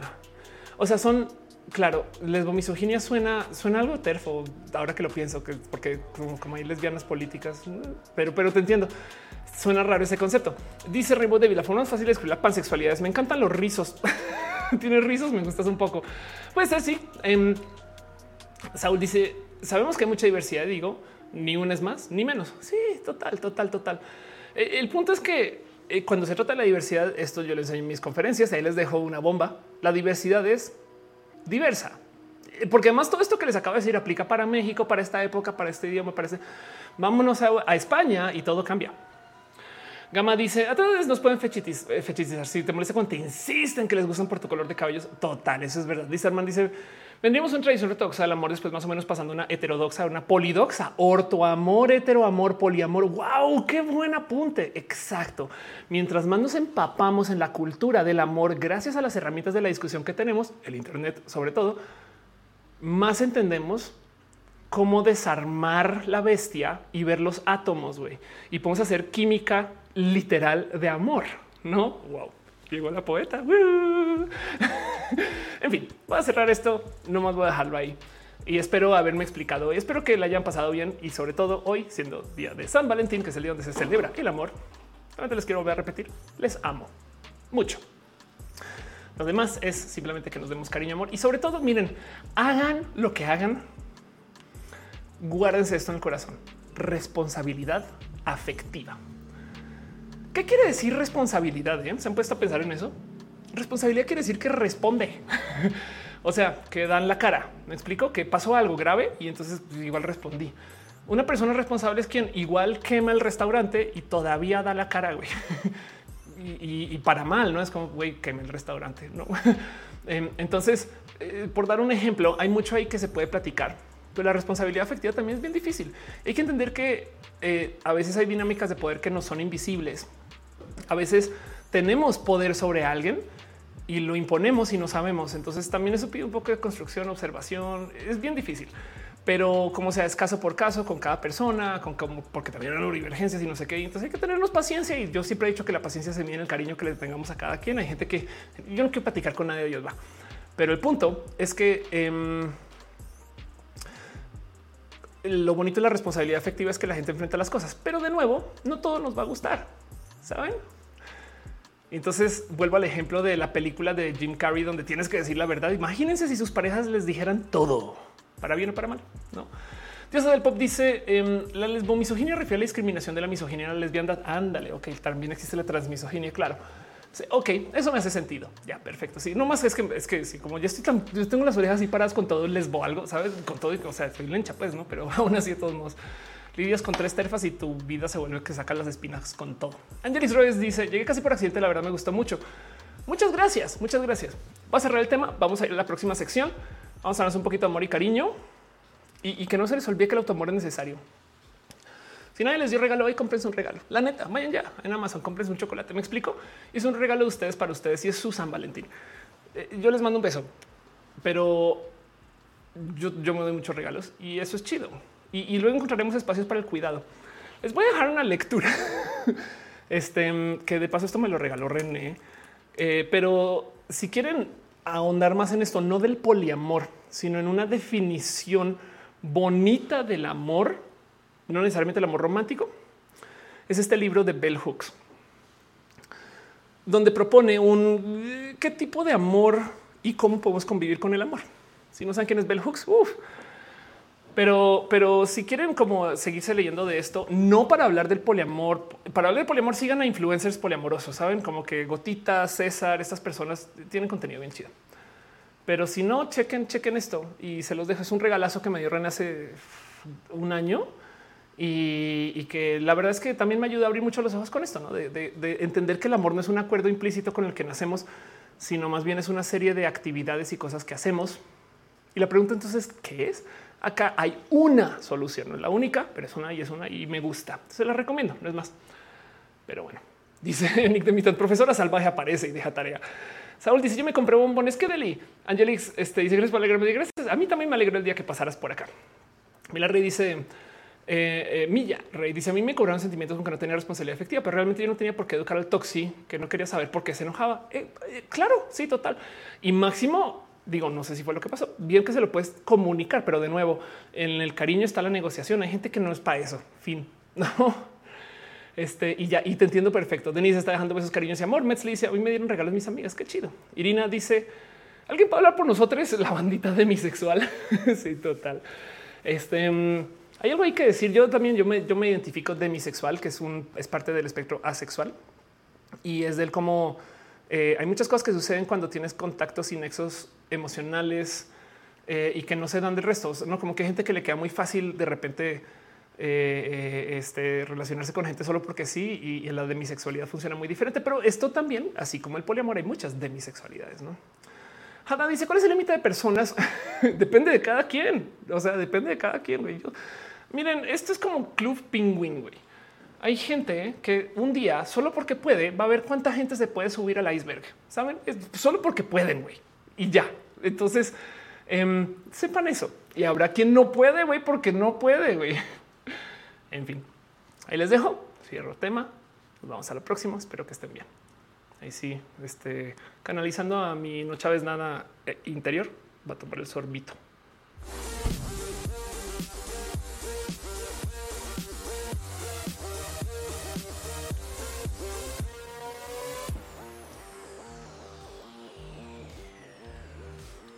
En fin, Muchas cosas pasan en este show y hoy me siento bien de hablar de esto, sobre todo tan libremente. Han pasado millones de cosas en este show aquí tras bambalinas y la neta, neta, sí me cuesta mucho hablar de este tema. Saben ahí dónde lo ven. Eh, para mí tengo un chingo de inseguridades con esto, la neta. Pero pues lo bonito es que están ustedes y ustedes me crean a mí un lugar seguro. Se los juro, se los juro. Yo sé que en este caso, como está algo personal, seguramente metí las patas con un chingo de temas y definiciones, Téngame paciencia con eso. Yo también me estoy deconstruyendo. Chequen a la banda que habla de esto profesionalmente. Pero bueno, dice embarcar mil mil sorbito. A veces entre semana pasan cosas. Claramente no sucede roja. Y entonces, como no está sucediendo roja, yo tengo tiempo de tomar notas de lo que sucede día con día. A veces no día con día, sino a veces faltando cinco minutos para que arranque el show y me ven buscando las noticias ver qué hay. Pero el punto es que hago una sección que se llama abrazos distantes y sin contacto por la salubridad, no más para repasar noticias, cosas que pasaron la semana y obviamente no para clavarme tanto como ahorita. O sea, la idea no es irnos así tan de lleno con todos los temas, sino simplemente repasar noticias y cosas así. Y lo primero que tengo con ustedes es de nuevo un poquito de promoción Pero que no se les olvide que viene un tour y es que de verdad, verdad, para mí esto me llena mucho el corazón. Es Ofelia vuelve a la comedia, a los escenarios y René vuelve a México. ¿saben? Entonces lloro. Este vamos a pasar por Hermosillo, Monterrey, Cancún, Puebla, Coatepec. Eh, o sea, esto es eh, cerca Jalapa, hacia México, Cuernavaca y en Guadalajara. Vienen más fechas. Estamos buscando en Querétaro, en San Luis Potosí. Si ustedes nos quieren llevar, escríbanme a mí o a René y denos una manita. Pero sepan que esto está pasando. Una noticia, una cosa es lo primero que tengo para compartir con ustedes. Y luego otras cosas que han pasado esta semana. Uf, em, noticias, cosas chidas que les quisiera compartir. Una que em, ya había hablado antes, pero cada vez veo más presente y me emociona un chingo. Y es que ya viene la vacuna inhalada. Que me queda la duda si se debería seguir llamando vacuna, ¿no? Pero bueno, este eh, dice Gama, eh, eh, Gama está preguntando cuándo en Coatepec.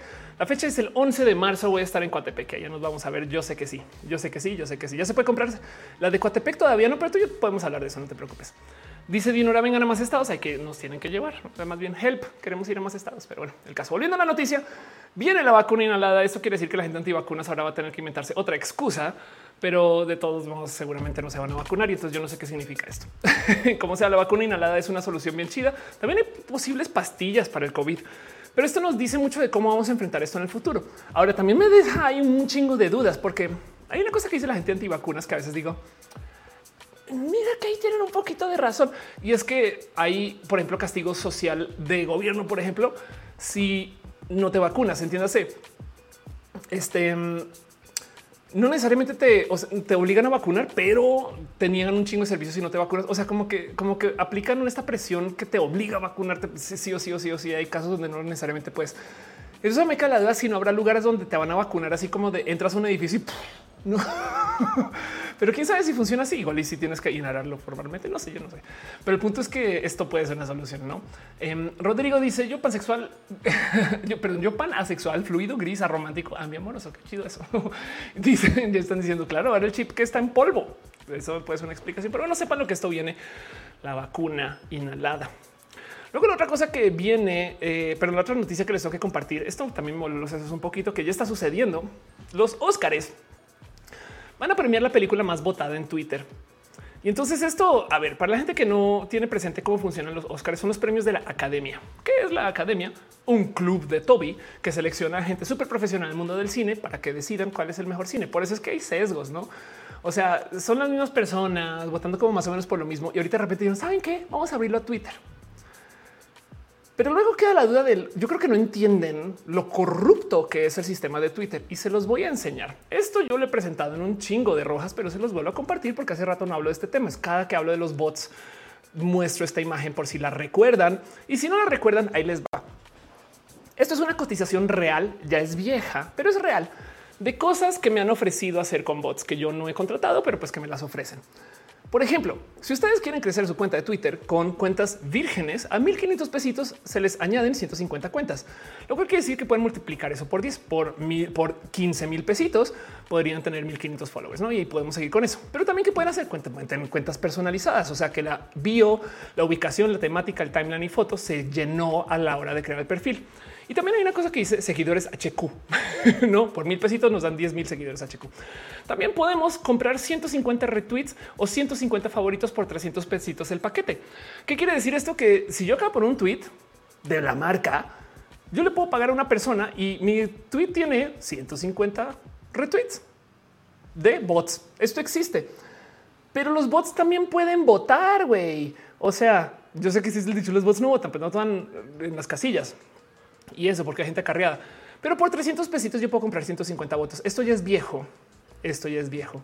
Pero por esto es que ustedes nunca pueden confiar en ninguna encuesta de Twitter, nunca en la vida, porque puede llegar alguien con 50 mil pesos y decir lo que sea, lo que sea. Citas a tweet con cuentas diferentes, visitas a video, impresiones a tweet. En Facebook pueden comprar super share, likes a fanpage, reacciones a publicaciones, rating a estrellas, a cinco estrellas a lugares por si no sabían, reproducciones a video, comentarios personalizados, gente que asistirá, o sea, que confirman, ¿no? Oh, en mi evento 1500 personas confirmaron que van. En Instagram pueden comprar seguidores, likes a publicaciones, reproducciones a videos, views en las stories, comentarios personalizados. Y en YouTube pueden comprar vistas, likes, dislikes, suscriptores y comentarios personalizados. Ahí les dejo esto. Esto es una cotización vieja, pero todavía muy real. Y, y sepan que si esto existe, Entonces, ¿qué chingados va a pasar acá? O sea, como que también me imagino este mierdero, ¿saben? No te estoy un desastre, un desastre. Y como que yo creo que o saben y quieren ver el mierdero o no saben y les, y les va a explotar esto en la cara. No, entonces esto es una noticia y se los dejo. Los premios, eh, los Oscars los mismos van a premiar a través de Twitter una película para rematar. Y entonces, ¿qué significa esto? Ni idea. Me muero por verlo a calidad de experimento social, pero yo creo que esta métrica para medir si una peli es famosa o no es la más pende. O sea, como que me gusta más la mafia de la academia que la mafia de los bots. güey, No dice Aldubar a cuántos los seguidores en High Five. Em, dice este muerto es totalmente válido comprar seguidores. Eh, yo lo veo como un poco de belleza digital. Lo que sí me parece corrupto es llenar una cuenta de followers y luego ir con las marcas y decir que son personas reales. Igual de corrupto que la gente que se opera y luego va y dice, oh, claro, yo hice mucho ejercicio. Es de no mames, güey, te hiciste una lipo. ¿Por qué no celebramos tu lipo, güey? Me explico en vez de decir que yo perdí este peso con esta técnica. Yo creo que hay una forma de estafa detrás de eso, saben? Pero bueno, eh, eh, no más porque también chida las lipos. O sea, no es que estoy diciendo que no, solamente que estoy diciendo que hacer una cosa y luego decir que es otra. Yo creo que hay una conversación. Los Mitchells deben ganar, dice estoy muerto. Yo diría que sí, es una peli. Meliwich dice tal vez es por rating, seguramente diosa del pop. Dice sé que las etiquetas son válidas, pero los entiendo los detractores. Vi que no les agrada la etiqueta pan, poli y omni cuando traduzco el conflicto al problema que tenemos les trans con las TTT. ¿Cuál conflicto? este sí se volvió muy viral ese cuento, no?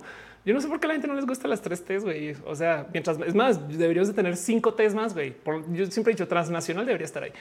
Pero bueno, el punto es que em, dejen que las etiquetas existan. Juan Muñoz dice los tres van a sabotear la votación, eran ganar lo peor de lo peor. O también, también es que ese es el tema, Juan. Igual y se vuelve un pedo muy como tipo Señor de los Anillos. Los trolls sabotean, pero los orcos también en el otro sentido. Y entonces tienes tú una batalla épica de robots contra trolls, contra orcos este, contra elfos y entonces a ver quién jala más y todo esto y seis seres humanos viendo así desde arriba qué está pasando. no, en fin, Erika dice: ¿Pensaste en hacer contenido sobre el tema Rusia, Ucrania, OTAN?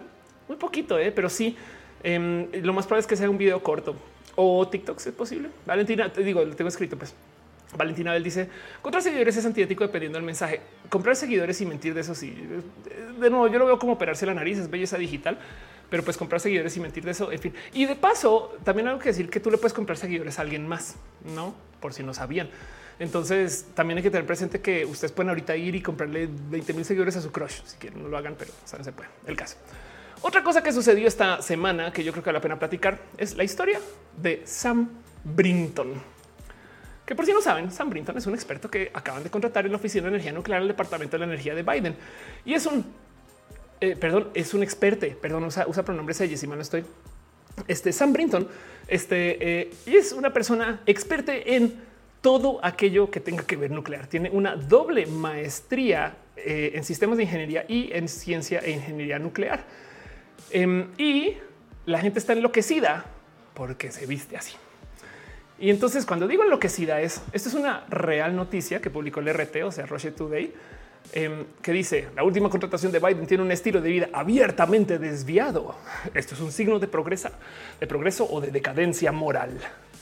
Y si da un poco de no mames, güey. Ahora, lo que sí es verdad es que las cosas que hace Sam Brinton son bien pinches progre. O sea, Sam Brinton eh, este, habla mucho a favor del eh, BDSM y entonces hace pet play abiertamente. Me explico. Entonces hay un chingo de videos del güey ahí caminando sus mascotas, güey. Eh, para sus mascotas entiéndase gente haciendo pet play. Y, de paso, eso me parece fenomenal y espectacular. Pero claro que entiende una porque los conservadores están se fueron de cero a 10 mil con su pedo. Wow, esto es demasiado. O sea, si a duras penas pueden con que una morra tenga cabello corto, güey, menos van a poder con una persona no binaria que hace pet play BDSM y que se viste así para ir a la oficina, no? Como que es un poco de yo creo que esto, esto, o sea, si existe la ventana de Overton para los temas de no que de sensibilidad, yo creo que la ventana de Overton para los temas de diversidad se, las llevó para allá la chingada, güey. No, Em, dice Sofía, se lleva mi respeto. Sí, el mío también, la neta, neta, neta, sí. Y entonces ahí se los dejo, ¿no? La historia de este eh, eh, de, Sam y es una persona bien pinches chida. Es que saben como que cualquier persona que eh, ande por la vida hablando tan abiertamente acerca de estos temas, la verdad, la verdad es que yo creo que em, nos da un chingo de esperanza de que esto en el futuro pueda mejorar, ¿no? Como que si me da un poquito de eh, un poquito de si así se presenta ahorita, no como que tenemos un tema de hoy no quiere colaborar mi capturadora. Tenemos un tema que negociar sobre eso. Saben como que hay algo ahí bien bonito de el cómo eh, una persona sí puede estar en un espacio tan visible, no como que también digo un qué chido que esto abre el camino también para tantas otras personas no binarias o en general la diversidad, no? Pero bueno, Not dice pelo azul, exacto. Y Vortex dice Luna Alexander McQueen. Ándale, mucho que hablar en este tema, pero y se los dejo. Este, pero bueno, otra cosa que les quiero dejar así en su saber, noticias, cosas que pasaron esta semana. Para la gente que insiste, deberían de hacer unas competencias de solo ustedes, los jotos y esas cosas que me dicen acá rato. Sepan que vienen los gay games. ¿Qué son los gay games? Para la gente que no sabe, es una competencia deportiva incluyente. Entonces la historia es así. Se realizaron por primera vez en San Francisco en 1982, o sea, hace 40 años. Em, y ahorita la nueva sede en el 2023 va a ser acá, junto con Hong Kong. Y entonces, ¿qué son los gay games? Pues eh, literal, no es, este, en esencia son juegos deportivos como una forma de olimpiadas, por así decir, pero de modos incluyentes donde sí no se busca joder a nadie por ser parte del LGBT y Saben como que aquí hay algo muy bonito en el cómo pues, la gente no pone peros ni problemas y se dice y se habla y se comunica y es diverso. No, no hay mucho que hablar con todo esto, pero como sea, sepan que los Gay Games de Hong Kong 2023 van a ser los primeros en la historia que se van a realizar por fuera de Europa, Estados Unidos o Australia. Y entonces el hecho que Guadalajara se elegido como coanfitrión los Gay Games en el 2023 lo hace la primera ciudad latinoamérica ser de la competencia. Entonces, si tienen duda alguna de la homosexualidad de Guadalajara o la diversidad de Guadalajara, ahí, ahí no sepan de eso. Hola, estoy muerto. Dice Gay Games disponible en PC y consola. Exacto. Remote dice pensé que solo iba a llamar Games. Deberían. Meliwich dice Hong Kong y Jalisco, una combinación que no estaba esperando, pero no me decepciona. Yo también estoy de acuerdo con eso. Si se los dejo una noticia, sepan que esto va a pasar. De paso, eh, ahí sí, Matt Props, no kudos eh, eh, este, la persona que estuvo detrás de esto. Em, eh, sepan que esto fue organizado en gran parte gracias a Andrés Treviño, que por si no conocen, conozcan. Eh, empápense de and, denle follow and Trelun, que está haciendo cosas bien pinches cool en Guadalajara. Por si no le saben quién es, ahí les dejo. Pero bueno, dice Gama Volantis Guadalajara y su closet de cristal. Hola, estoy muerto. Si te queremos Guadalajara, yo creo que sí. Dice Milrey, Hong Kong sigue con sus problemas con China. Sí, es que el problema de Hong Kong y China es que exista casi, sabes, a esta altura. Yo creo que cuando, cuando, cuando logren los chinos eliminar Hong Kong, van a poner otro nombre, lo juro, güey. Pero bueno, el caso, en fin. Otra cosa que está sucediendo esta semana, una plática súper difícil de tener porque todas las criptos se fueron al carajo, pero un chingo de eh, acciones se fueron al carajo por millones de motivos. Entre estas, parte del problema es que está esta eh, rara negociación de qué va a suceder con las criptos en el futuro. Y como hay tanta gente que trae un chingo de dudas acerca de las NFTs y yo estoy de acuerdo con un chingo de estas dudas, pues los precios de los NFTs se fueron a piso. Em, mucha gente había puesto la pluma sobre el cuaderno de que esto iba a suceder por ahí desde eh, fines del año pasado, porque decían es que los NFTs no tienen cómo sostenerse de modos intrínsecos. Entiéndase, ofrecen nada a modo interno, ofrecen mucho a calidad de la burbuja o a calidad de la inversión, pero no, no tienen utilidad por fuera de su existencia. Entonces, hay una cantidad ridícula de prácticas muy tóxicas con los NFTs. Entonces, por consecuencia, hay gente que estaba muy esperando a que esto se quemara ya. No, y exacto, se veía venir la caída, se los dijimos total. Entonces, pues se los dejo parte de esto también. He visto gente tomar este punto de vista con este análisis y ahí les va. Esto es la prueba de que ya nos estamos reactivando, porque hay un chingo de eh, los espacios de inversión que se, que se inflaron, por así decir, porque la gente no sabía por dónde iban a funcionar las economías. Me explico como que es un poco, yo no sé por ahí dinero de inversión, nos están dando no sé qué, entonces comenzamos a invertir en de todo. Se disparó el mercado de bienes raíces, se disparó el mercado de los NFT, se dispararon las criptos en general. Em, pero también, por ejemplo, se dispararon, ¿se acuerdan las acciones meme, GameStop y esas cosas? Todo, Tesla, etc. No como que la gente estaba invirtiendo en lo que veían los chistes, en los memes, no? Y entonces eso también sucedió. Pero ahora que ya hay como caminos más marcados de qué va a suceder con las economías y hay un poquito más de certeza, la gente está sacando su dinero volátil, por así decir, y lo está poniendo en donde lo iba a poner de todos modos, no más que la economía no funcionaba. Entonces hay gente que está leyendo de esto, que es un ya no necesito los NFTs ni todas estas inversiones mega diversas. Las voy a poner donde sí funcionen, no? Pero bueno, que si tienen funcionalidad de utilidad, yo creo que lo bonito de los NFTs es que nos están haciendo cuestionar el cómo se evalúa el arte, por ejemplo. Pero de otro lado también hay muchos casos donde los NFT se volvieron muy tóxicos para artistas y muy destructivos. Y entonces hoy sin querer caí en la trampa con una de estas. Estaba tuiteando algo. Esto, pues, esto sucedió de lado, no? Esto es una cosa aparte. Estaba tuiteando de em, esta imagen que esto es una de esto es un render de cómo se ven los ángeles bíblicos, querubín, serafín y algunos otros ángeles. Creo que creo que el otro es Cupido. el caso así se ven los ángeles según la Biblia, no? Y entonces hicieron este render y yo lo puse así porque Badia de este Badia lo puso en Twitter y mm, entonces como que me dio no mames, güey, esto está pasando. Lo que yo no sabía que luego a ver si sale por aquí en los comentarios. Lo que yo no sabía de esto, que luego me lo, comentaron, me lo dijeron, es esto, ya lo puse. Uy, qué pedo con esta imagen.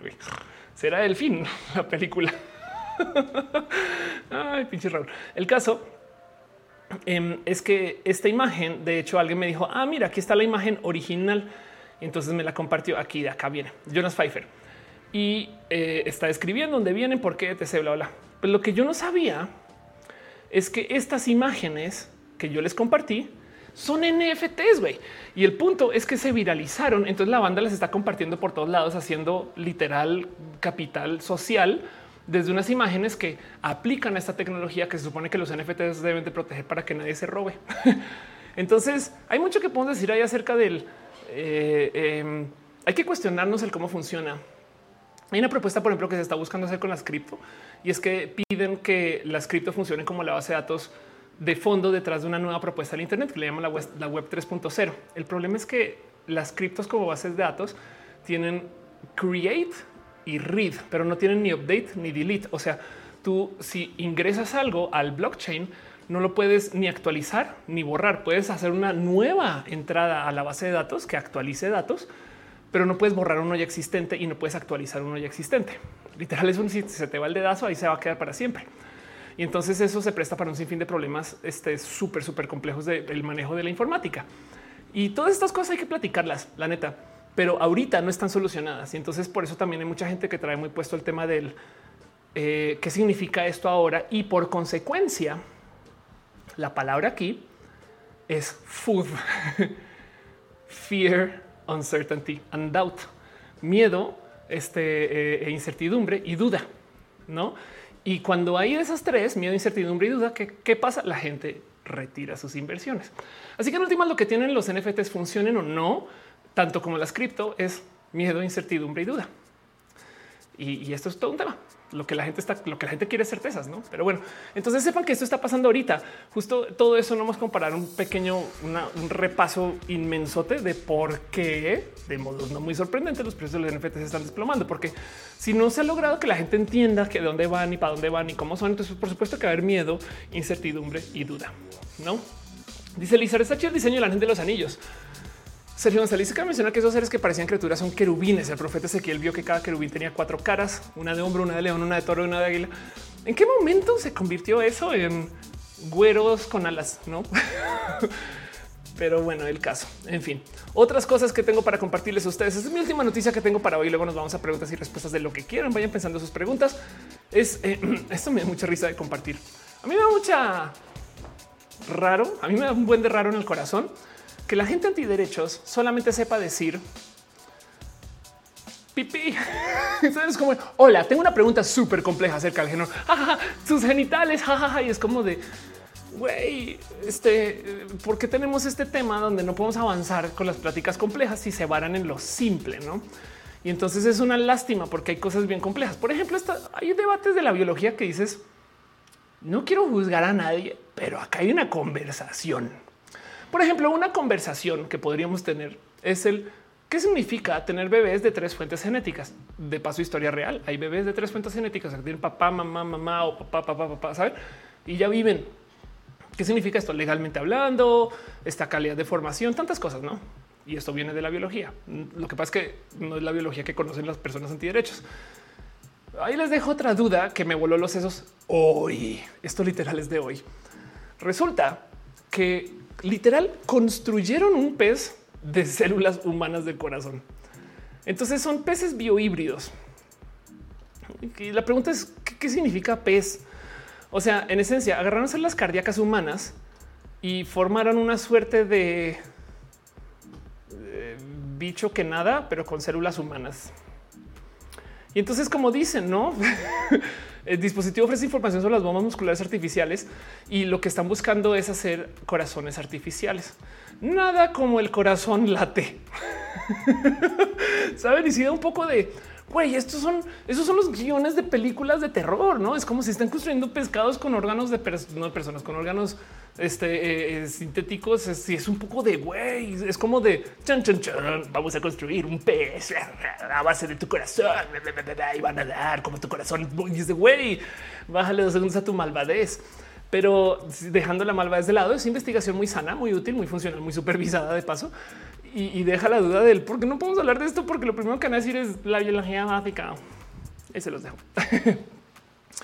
Pero bueno, dice Alex, además voy a descubrir que mi pantalla roja no se ve roja, sino medio púrpura. qué cagado. Dice Magota, pero tienen vida estos peces. Una buena pregunta.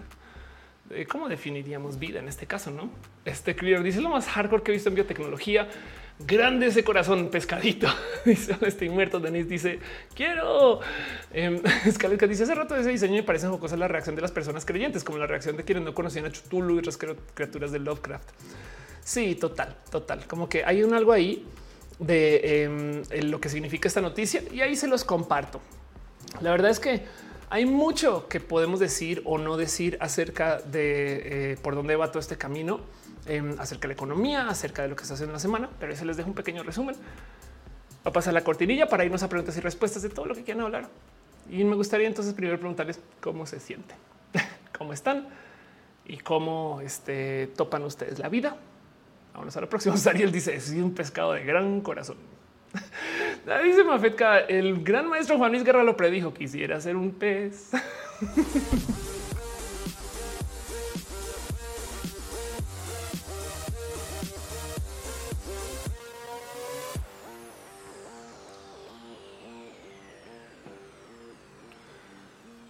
Miren, Denis dice, no, no es un pez. Tu realidad biológica es un corazón. Tienes que latir, latir, latir, late. Hangap dice, amores, ver roja los lunes. Ándale, qué chido. dice, ¿podemos hacernos sirenas o tritón y tritones? Uf, corazón de pescado no es una canción de maná.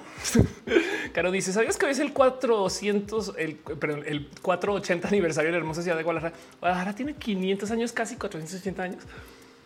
Qué locura, güey. What? A ver, a ver, a ver, a ver, a ver, a ver, espera. este es un chingo de tiempo, güey. O sea, Guadalajara existe. Me rebasa esto. Em, la independencia es claro. Sí, sí, tienes toda la razón. Guadalajara existe antes que Estados Unidos. Wow. Como dato curioso, em, hay un lugar en Colombia que se llama Guadalajara, pero no es Guadalajara les va a mostrar su nombre y se van a reír porque es lo que Guadalajara quiere ser. Es un lugar en Colombia que se llama nada más y nada menos que Guadalajara de Buga. o sea, sí, sí existe un lugar que se llama Buga en Colombia, pero bueno. En fin, ahí les dejo por si vayan. Es un, vamos a ver, vamos a hablar un poco, vamos a aprender un poco de Buga, Valle del Valle del Cauca. Este aquí está eh, eh, fundada en 1555. No manches, también en una época similar a Guadalajara de aquí. Em, población tiene 114 mil personas. Y quien es de acá es bugueño. Porque se dice, ah, porque claro, está traducido así. El de el de el demónimo es bugueño. Ahí les dejo. Me gusta. Se pregunta por la vida de los peces. Dice, vale, en 2042 Guadalajara cumplirá 500 años y yo 50. Total. Buga y Guadalajara son la misma persona. Melwichi dice, son cool. Boogie. Imagínense, tengo muchos bugs. Saúl Jiménez dice hace semanas me hizo muy feliz verte en canal 11. Muchas gracias. Muchas, muchas gracias. Me quedo aquí abierto con todos los conocimientos que compartes. Yo soy quien soy porque en roja ustedes me enseñan cosas. Dice Areplays de allá vienen los caucásicos. Erika Tensi dice puedes hablar sobre los arománticos. Vamos a hablar un poquito del arromance.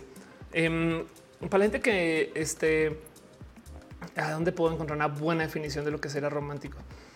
Eh, es que, a ver, un modo de definir el romance es no convivir con este deseo de ser personas amorosas.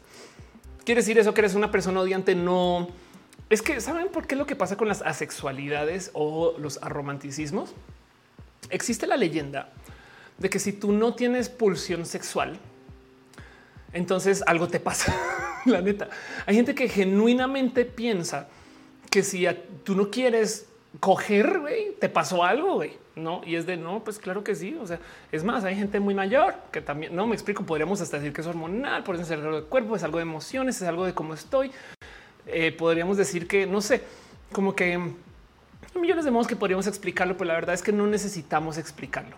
Es entender que hay gente así porque la diversidad es diversa. Entonces, por consecuencia, eh, lo primero que le pasa a la gente sexual es que se les mandan con el psicólogo para que tomen testosteronas. Yo no sé, saben como que hay un poco ahí de no mamen.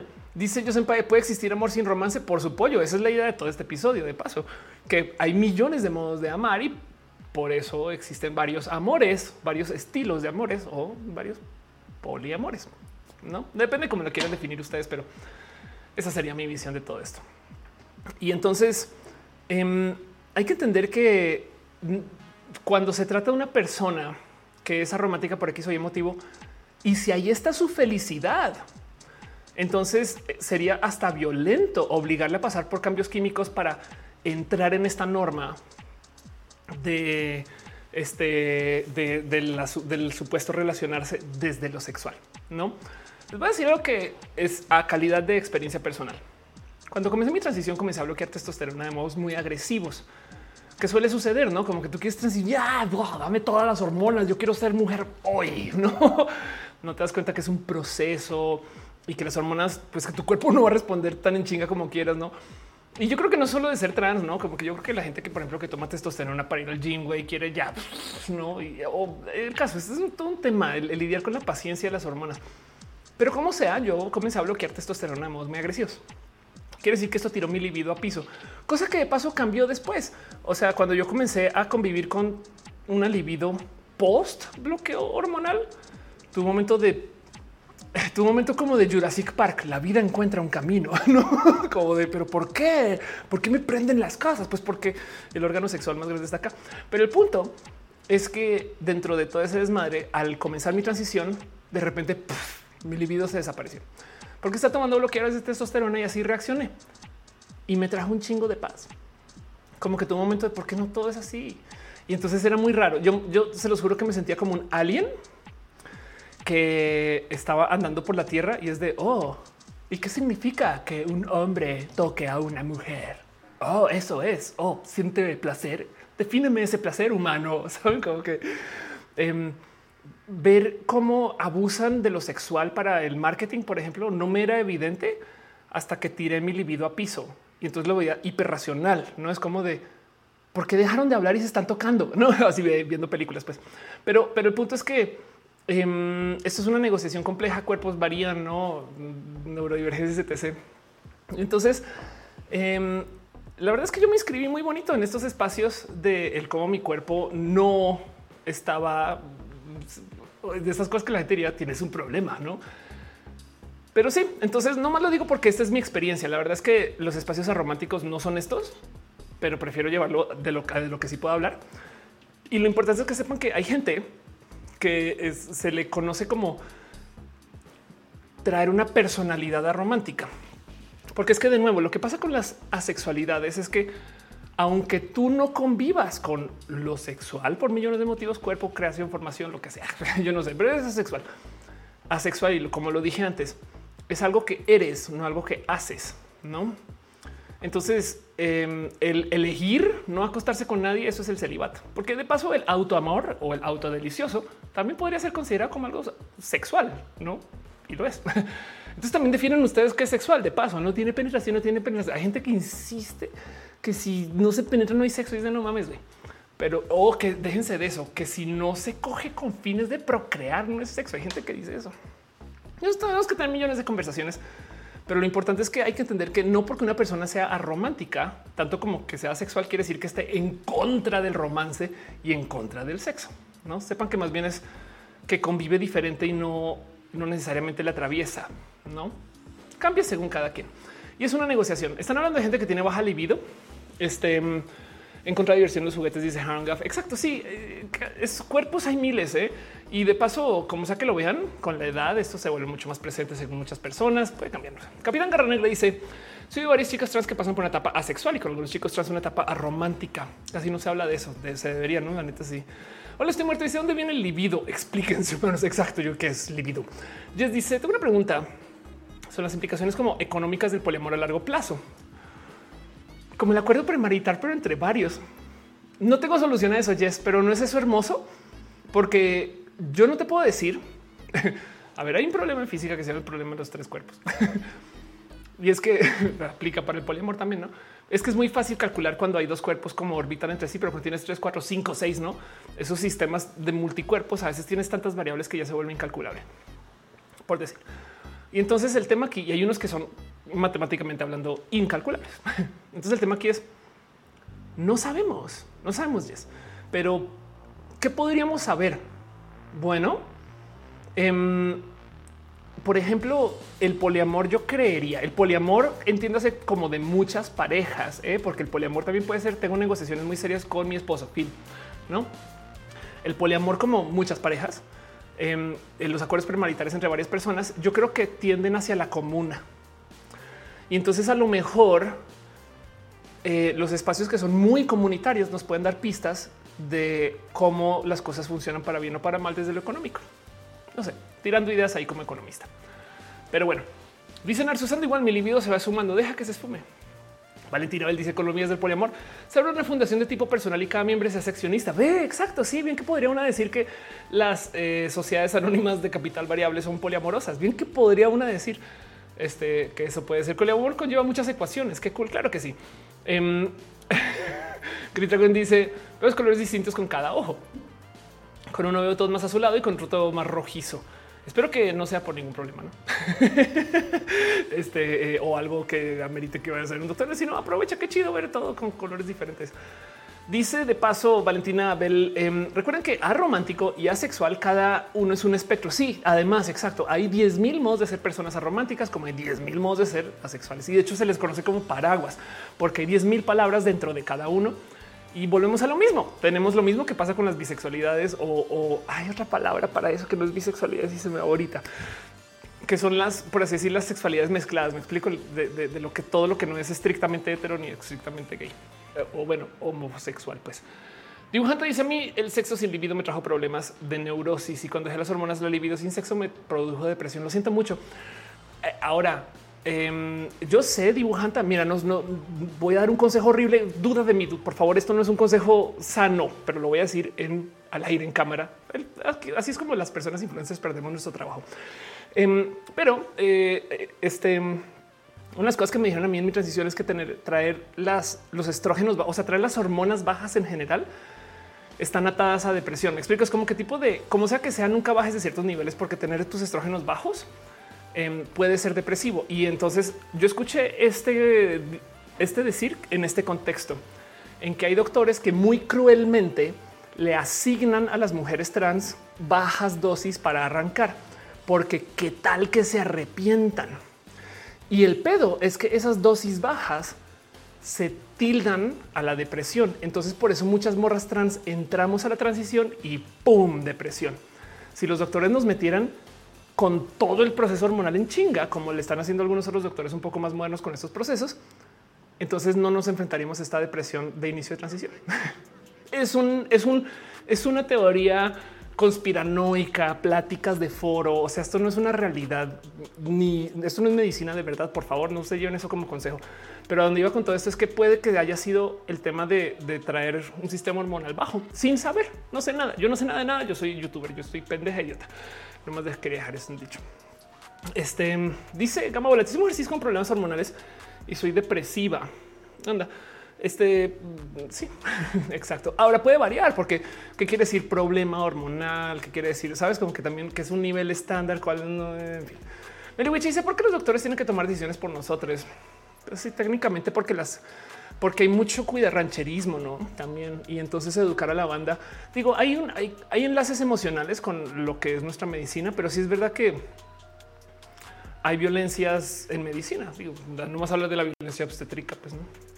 Bonito René dice hablando religiosamente. Este eh, yo siento que tiene mucho sentido que acabas de decir. Gracias. No más que siempre que se haga su tarea, no? Irina dice que ojo, hay quien confunde el romanticismo con ser grosero y despectivo con la o las pareja y parejas y eso no está bien. Eso es violencia. Aguas con eso. No se dejen totalmente de acuerdo. Sí, este, este tema eres un calienta nombre su genital, no ese tipo de cosas. Dice Carlos, yo nunca tuve hormonas en mi vida y soy como van en la depre. Chequen sus niveles de hormonas, chequen sus niveles de sangre, vean, vean este, a doctores. Pero luego también hay que entender que los doctores y las doctoras pueden tener vicios con esto, ¿no? Caselita dice, yo tengo alexitmia y no siempre entiendo si alguien me atrae, me gusta o estoy enamorada. En distintos puntos de mi vida me he sentido válida identificarme con espectro sexual y romántico. Sí, total. Es que ese es el tema, que las neurodivergencias son reales y muy comunes de paso. Muchas veces en este show he hablado de la gente que tiene a fantasía. ¿Qué es la fantasía? Primero que todo, esto es hay un espectro fantásico. No hay gente que es muy afantástica y hay gente que es poco fantástica y no pasa nada. Es cómo funciona. Ese. Es que de por sí es impresionante que tantos cerebros puedan funcionar de, modos relativamente similares, lo suficiente. Es un milagro que nos vamos a comunicar. Pues no más dejemos eso ahí. Pero sí, hay tantos cerebros en el mundo y funcionan más o menos similar cada uno. No mames, güey, ese es el verdadero milagro. Pero el tema es la fantasía. Es la incapacidad de ocupar la imaginación. Iba a decir de ocupar la fantasía, pero es de, imaginarse cosas. Y entonces em, esto quiere decir que eh, por ejemplo, si yo les digo aquí hay una manzana, es hermosa, es una manzana súper, súper brillante, cerosa, tiene una puntita salida, es verde, tiene dos hojitas, es súper sólida, aunque hay una esquina aquí un poquito golpeada porque la tenía acá atrás en la mesa, pero no pasa nada, la amo, la quiero, huele a manzana, uf, qué delicia, y la pongo aquí en la mesa, ¿no?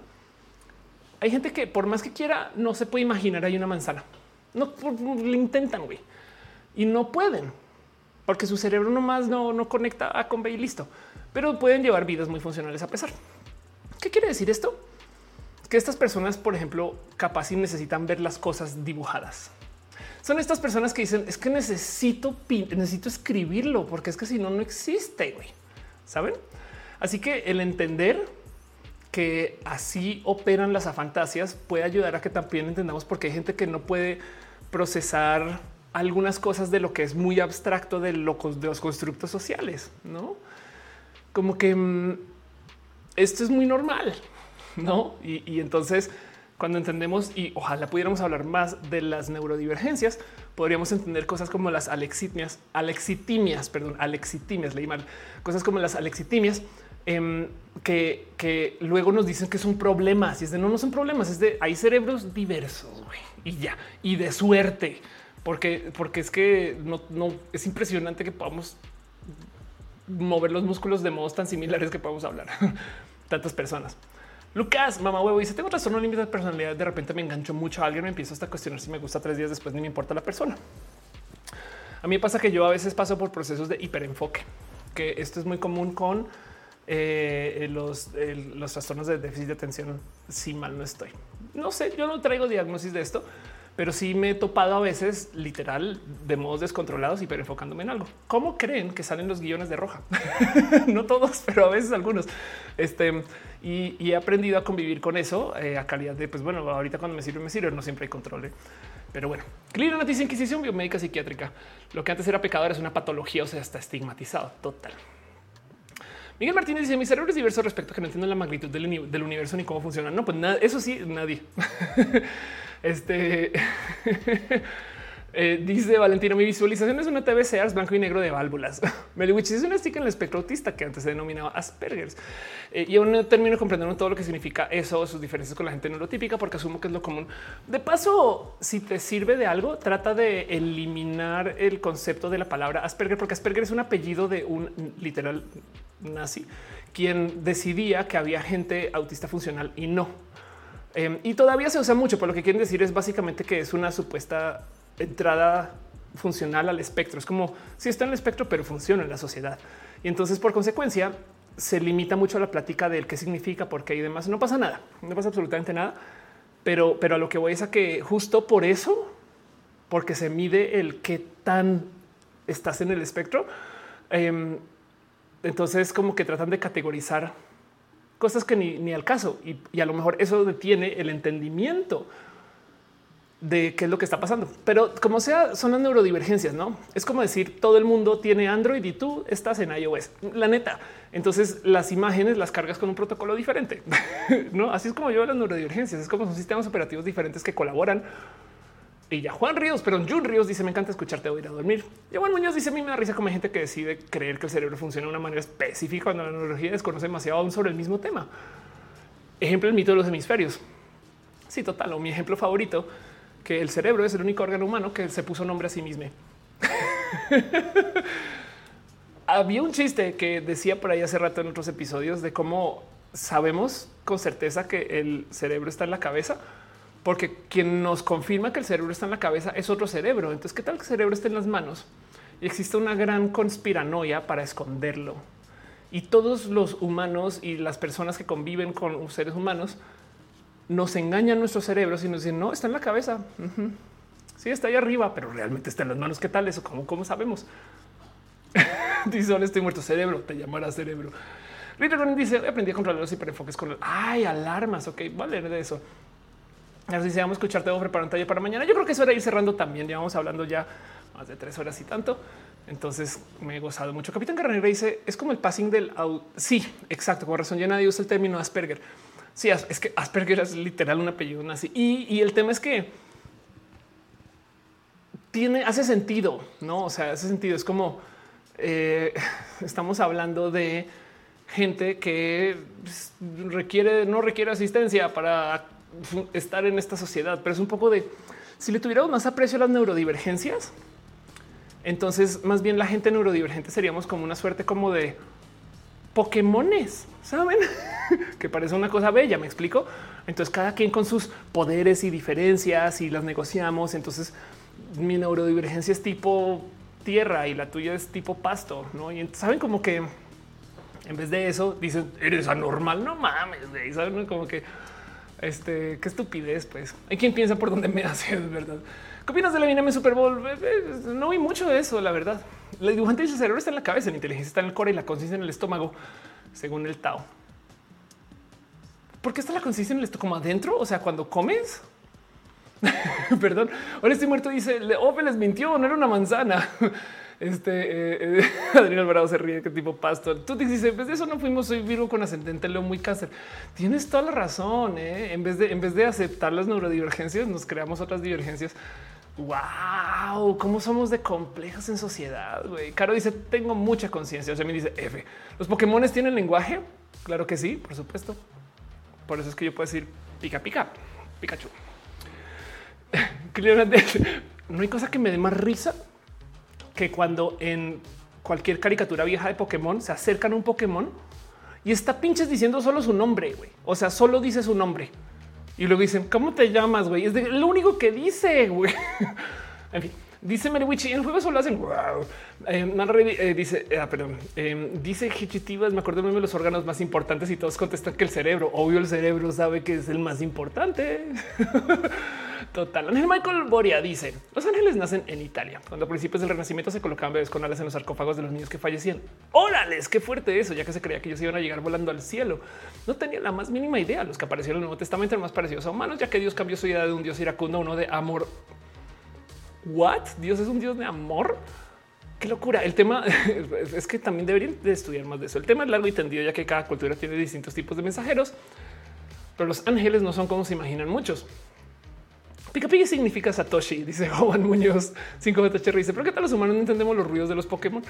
Puede ser, tienes toda la razón. Si soy vi, soy Pokémon tipo fantasma. Hola, soy Groot, dice Villarrey. Lo que mamá dice mi trastorno me hace muy sentimental, aunque es medio que acaso me ayuda mucho con la carrera de actuación que estoy siguiendo. Qué chido saber de eso.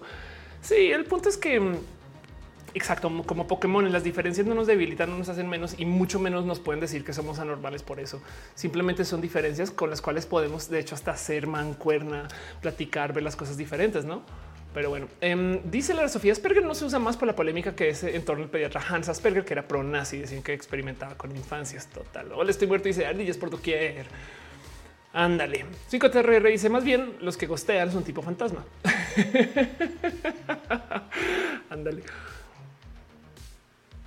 Denis dice, perdón, yo sé que le pregunta al Pokémon cómo se llama. También digo que me caí cuando me caigo. Ay, me caí. el ki está en el intestino. Qué cagado, qué chido. Bueno, ya ves, me hablas del intestino y lo primero que yo sé decir es que cagado. Meliwich dice: Tengo una hipersensibilidad auditiva. No me había percatado ya hasta que, de hecho, de enterarme con las personas neurotípicas pueden ecualizar los sonidos que escuchan para enfocarse unos por encima. Hace nada había un meme de o sea, me estás diciendo que la gente neurotípica no escucha el refri todo el día. Y yo así de ah, yo lo escucho todo el día. Ah, pero bueno, el caso. Eh, dice: siguiendo a Pokémon, las especies terrestres que no se llamarían como identifican las personas del fin sería la diversidad siempre suma, dice Juliana Total, me lo literal. Caro dice: es una forma de asociación auditiva o la lavadora del vecino. Ah, yo también escucho la lavadora del vecino cada rato. Sí, total.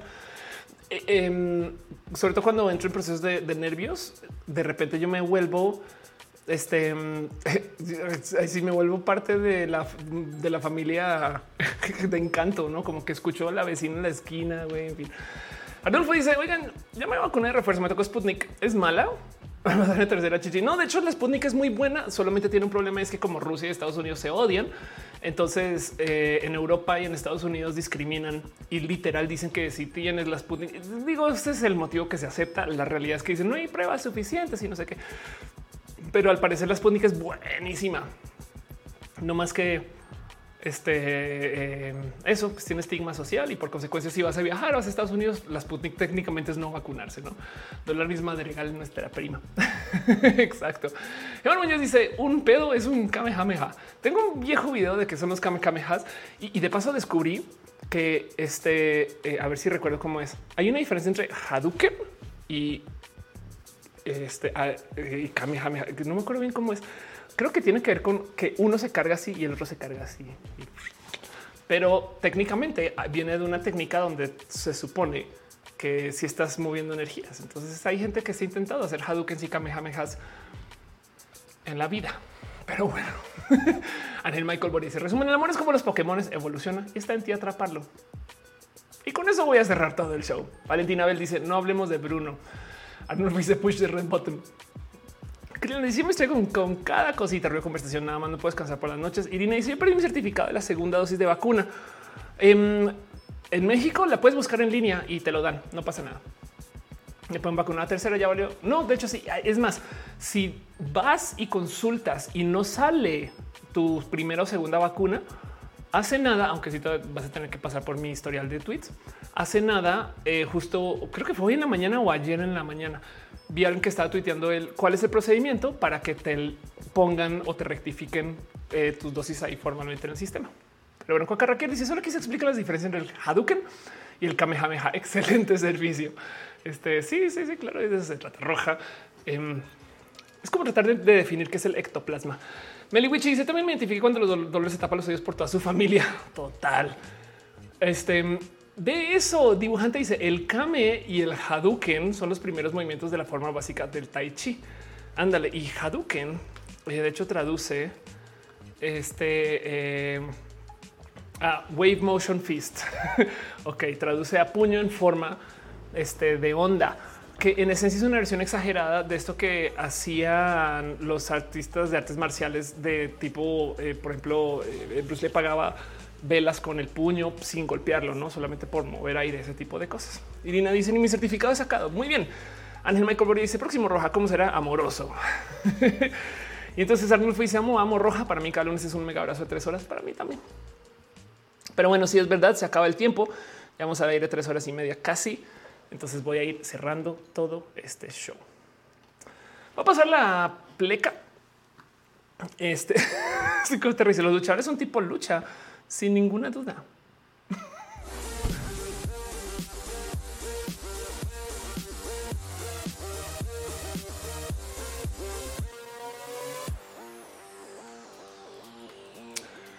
Recuerden que este show solamente existe porque ustedes existen. Sin ustedes no habría show. Denle follow a Cocarraquear. Gracias por pasarte. Quiero un chingo. Enrique me dice gracias contigo es el día del amor contigo. Yo hoy, hoy, hoy fue un roja muy amoroso. La verdad es que gracias por acompañar y ser parte de esto. Gracias por hacer que roja se sienta tan bonito, la neta. Pero bueno, por esto de obligaciones legales contractuales del corazón, me tengo que dar una repasadita por nomás la lista de gente que está aquí para ofrecernos un poquito de amor y cariño em, y hacer que Roja funcione. La gente que está suscrita al Patreon. Si ustedes no están en esta lista, eh, nomás avísenme acuérdense que esta es la lista que está de la gente suscrita. Si no salieron de todos modos, porque a veces las plataformas no me lo dan, dígamelo como sea. Pero quiero darle un súper abrazo a Ballena Gordita, Guillermo Lanfar, Simha Jarajiche, Aflicta, Artis Road, Choc Cuevas, Francisco Godínez, Pollo Rico, Pollo y Trinipe. También la gente que está suscrita desde las plataformas como YouTube, el Twitch, Facebook todavía no me quiere estar esta lista es bien cruel, pero bueno, un abrazo a Sankoku 66, Wendy, Víctor Hugo Curiel Calderón, vía Enix, Val, Valentina, Tiffany, The Crazy 014, Dalía de Monserrat, soy Daniel Sol Media Studio, que de Lunci, solo sí, pero no se refiere 90 90, Sensatez de Mentes, Schaffer 483, Ro 31, 25, Renier Cruz, René Alberto Ortega, Minacata, Raúl Fomperosa, Rafael Villalobos, Pollo Rico, Pollo Perrón, Noche Tecnoso, Feletamente Tecnoso, Perruno, Perrún, Cero, Paulina C, Pasos por Ingeniería, Pamela Gutiérrez, Pablo CG, Old Boy, Bajo MX, Antarctic Pingüino, Hora de Adrenalina, Nora GR, Snake, Néstor Maldonado, Rosada, Mubasa, Musicarina, Mr. Cafeín, Miss Wiz 02, Mike Lugo, Mejía Art, Maite Torres Farías, Mavila Morales, María Ram Galvez, Main del Rey, Main del Rey, Magdalena Álvarez, Luz 07, Luis Maclachi, Lucero Quilla, Leonardo Tejeda, La Bravu, La Rama del Cual, Killer Queen, 01, Katza, Julián Galo 6, José Cortés, Jorge Díaz, Jessica Mi, Yahel Coya, Deloitte, Irene, RN y Luis 1917, Ichigo Chami, House of Pancakes, Hector, Héctor Ferrola, Harn Golf, Arnulfo García, Alguien bajo BC, Gustavo Rocha, Great Dragon en Glamfar, Gibran Rivera, Jerónimo Quintero, Germán Briones, Garnachita, Gabriel Mesa, Flavio Madallo, Sir Hernández, Fernando Rivielo, Fanny GMS, Estefanía Lanis B, Eriola Sakura, Eri Frank, Emanuel Marroquín, MMM, Edgar Riego, Ed Riego, Donovan del Valle, Denis con dos S de los Pepe, David Noob, dice de los te amamos, también te vamos a ti o a ustedes. David Noob, David Torres, Daniel Vargas, Dali, Caro, Cintia Kent, Cristian Franco, Crowbite, César Imperator, Cat Power, Carlos Carvito, Carlos Como, Burning Core, y Brian Marroquín, Brenda Pérez, Lindo Birds, Hernández, Becky Santoyo, Ballena Gordita, Susana Maestro, Arnulfo García, Arapano Bobsky, Aranza Zeitzel, Angie Arias, Andy Erika, Andy Mejía, Ana Yancy Coco, Nutana Virgen, Ámbar, Carmelo Miel, Alex Iben, Alejandro Ortega, Ale Galván, aquí a 007, Aflicta y por supuesto la gente chida que está en el team de moderación. Conozcanles Caro, Uva, Uriel, Fabián, Monse, Tutix, Erigado de Pato Aflicta, Cama Volantis y ustedes gente que hace que este show funciona. Elisa dice que le gustó mucho el show. Muchas gracias. De verdad es un show, pero espero que nos podamos dar muchos abrazos y cariños y amor. Este show existe porque ustedes están acá yo me encargo de tratar de hacer lo imposible para platicar y abrazarnos. Team Mod son los mejores, dice Criranas. Sí, totalmente de acuerdo. Carraquer dice la onda vital es un enorme fail. Sí, ¿eh? la neta sí. Onda vital. No es como, ¿cómo traducimos onda? ¿Y qué tiene onda? Es vital. Un abrazo también a la gente que suscribió a Sankoku 666, Eri Frank, eh, Caro renueva su suscripción, aquí ya me aflicta.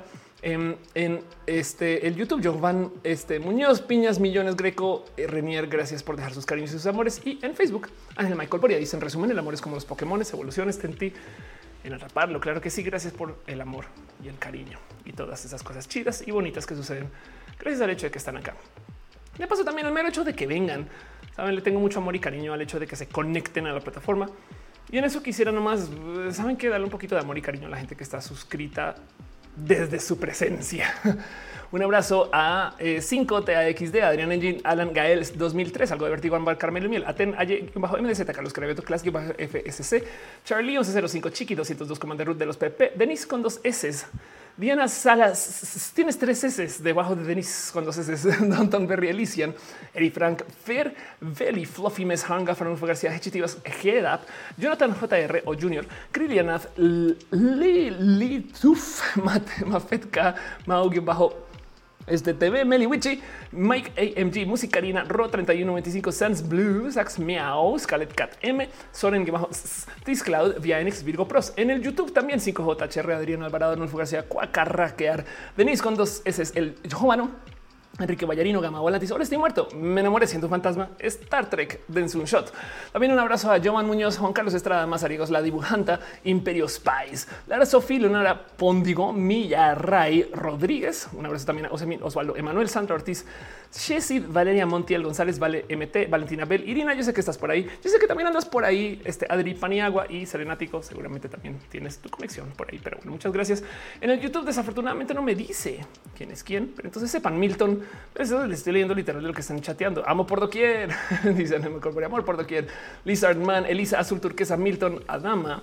Em, también a Manuel Mena, eh, este eh, VZG, Lisa Gaso, Wi-Fi, este Erika Tencio, Em, yo sé que andas para Yuri también. Manuel Mena, gracias por pasar. Yuri Madonna, ahí estás con tu piña. Muchas, muchas gracias. Sepan que si no les mencioné es porque la plataforma no me dice porque a veces es bien cruel y déspota. Laura Sofía dice: Te mando mil cariños desde Argentina. Qué chido, Argentina. Yo quiero ir. Pero bueno, un abrazo a Alexis Arevalo, Tutix, que estás por acá, a Majo Gota, que dice TQM también, TQM a ti. Denise dice shot, shot, shot, shot, linda luna, dice Denise, algo de vértigo. Dice, acuérdense que después va el mini roja en YouTube. Es verdad. Para gente que no sabe, roja es como el open mic. O sea, yo vengo aquí a platicar con ustedes y ustedes me ayudan a aterrizar las ideas que luego yo grabo y se publican como lo que debería de ser este canal, que es un canal de YouTube estándar donde yo subo videos cada semana trato de hacer un video de una presencia en algún lugar porque me invitan a un chingo de lugares y de algo generado por mí. Por mí es un decir porque lo editan dos personas ahora. Eh, algún día les presento este a Roy, pero también sepan que Lisa Sonrisas está detrás de la edición este de los videos. Imperio Spice deja un abrazo y si te amamos. Gracias, sueño comerme unos tacos contigo. Yo también quiero comerme unos tacos de hambre. pero como sea, el punto es que después yo publico esos videos pasando las 12 y 15 por ahí. Entonces, si se quedan, ahí voy a estar, nomás quedaron en el chat viendo el video con ustedes, porque además yo hago una cosa bien cruel con la gente que me ayuda a editar. Y es que yo considero que quien me ayuda a editar también se vuelve parte del video. Suena raro, pero es como no son mis videos, son nuestros videos. Entonces yo literal se los recibo y con toda la confianza los subo y a ver qué pasa.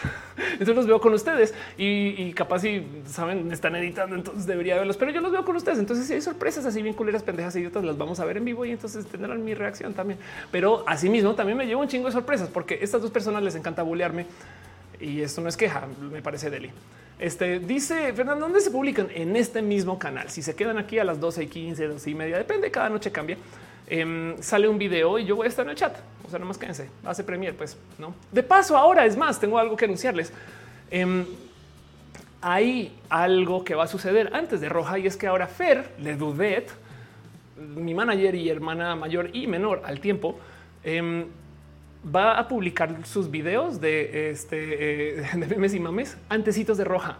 Entonces, si llegan tempranito a Roja, tipo siete y media, en el canal de Fer van a ver los videos. Así que ahora roja es un tren de publicaciones que comienza a las siete y media, luego roja y luego queda el mini roja. Ahí les dejo nomás por si quieren todos los contenidos que igual van a poder ver el martes a su tiempo. No pasa nada, pero ahí les dejo. Fer, amo, amo Fer con todo mi corazón y la verdad es que leo mucho de quién soy a Fer. Entonces sepan que eso también va a estar pasando. Pero bueno, Leonora Pondigo dice: No sabía que no los veías. Pues es que yo así me entrego ¡Ah! y hago impro. Sí, sí, sí. y nada, pues que me lleve la vida, no? Pero bueno, en fin, por eso es que también me gusta estar ahí con ustedes, porque es como no mames, güey. Además, pinche Lisa, güey. A veces sale con las cosas que dices, ¿quién te dio permiso para hacer pues, la vida? Y Elisa es chida. Entonces, bueno, ahí nos vamos a ir conociendo y demás. Cáiganse con su cariño y su amor a las 12. El Juan dice cuando visitas Tijuana estamos organizando gira, entonces es posible que vaya. Y si no, pues mm, pronto. Pero ya que estoy saliendo a ver shows y demás, Tijuana es parada fijo, sí o sí. tengo muchas paradas, la neta, pero bueno, vamos a ver qué logro aterrizar y cuando Dios el pop dice cuando una colaboración con la doctora de MedPro Choice en uno de sus vivos dijo estar encantada con la idea. ¿Cómo me contacto con la doctora de MedPro Choice? Voy a buscarle, prometo que le busco. Dibujante dice: Lo chido es poder interactuar en tiempo real. Sí, eso es verdad. Tienes toda la razón. Los mini rojados de aquí son lo mejor. Chido. Nos vemos ahorita después si se quieren quedar para ver ese mini roja. Si no, vayan, descansen. Si consumieron algo, vayan al baño. Y si no, no, échense, pasen la deli. Los lunes son para abrazarnos después de haber pasado un día horrible. Y esto es el fin de roja. Les quiero un chingo. Nos vemos la próxima semana. Em, y recuerden que si quieren que hable de algún tema, también déjenmelo saber en redes. No, no pasa nada. Aquí estoy para ustedes. Se les quiere un chingo, gente bonita.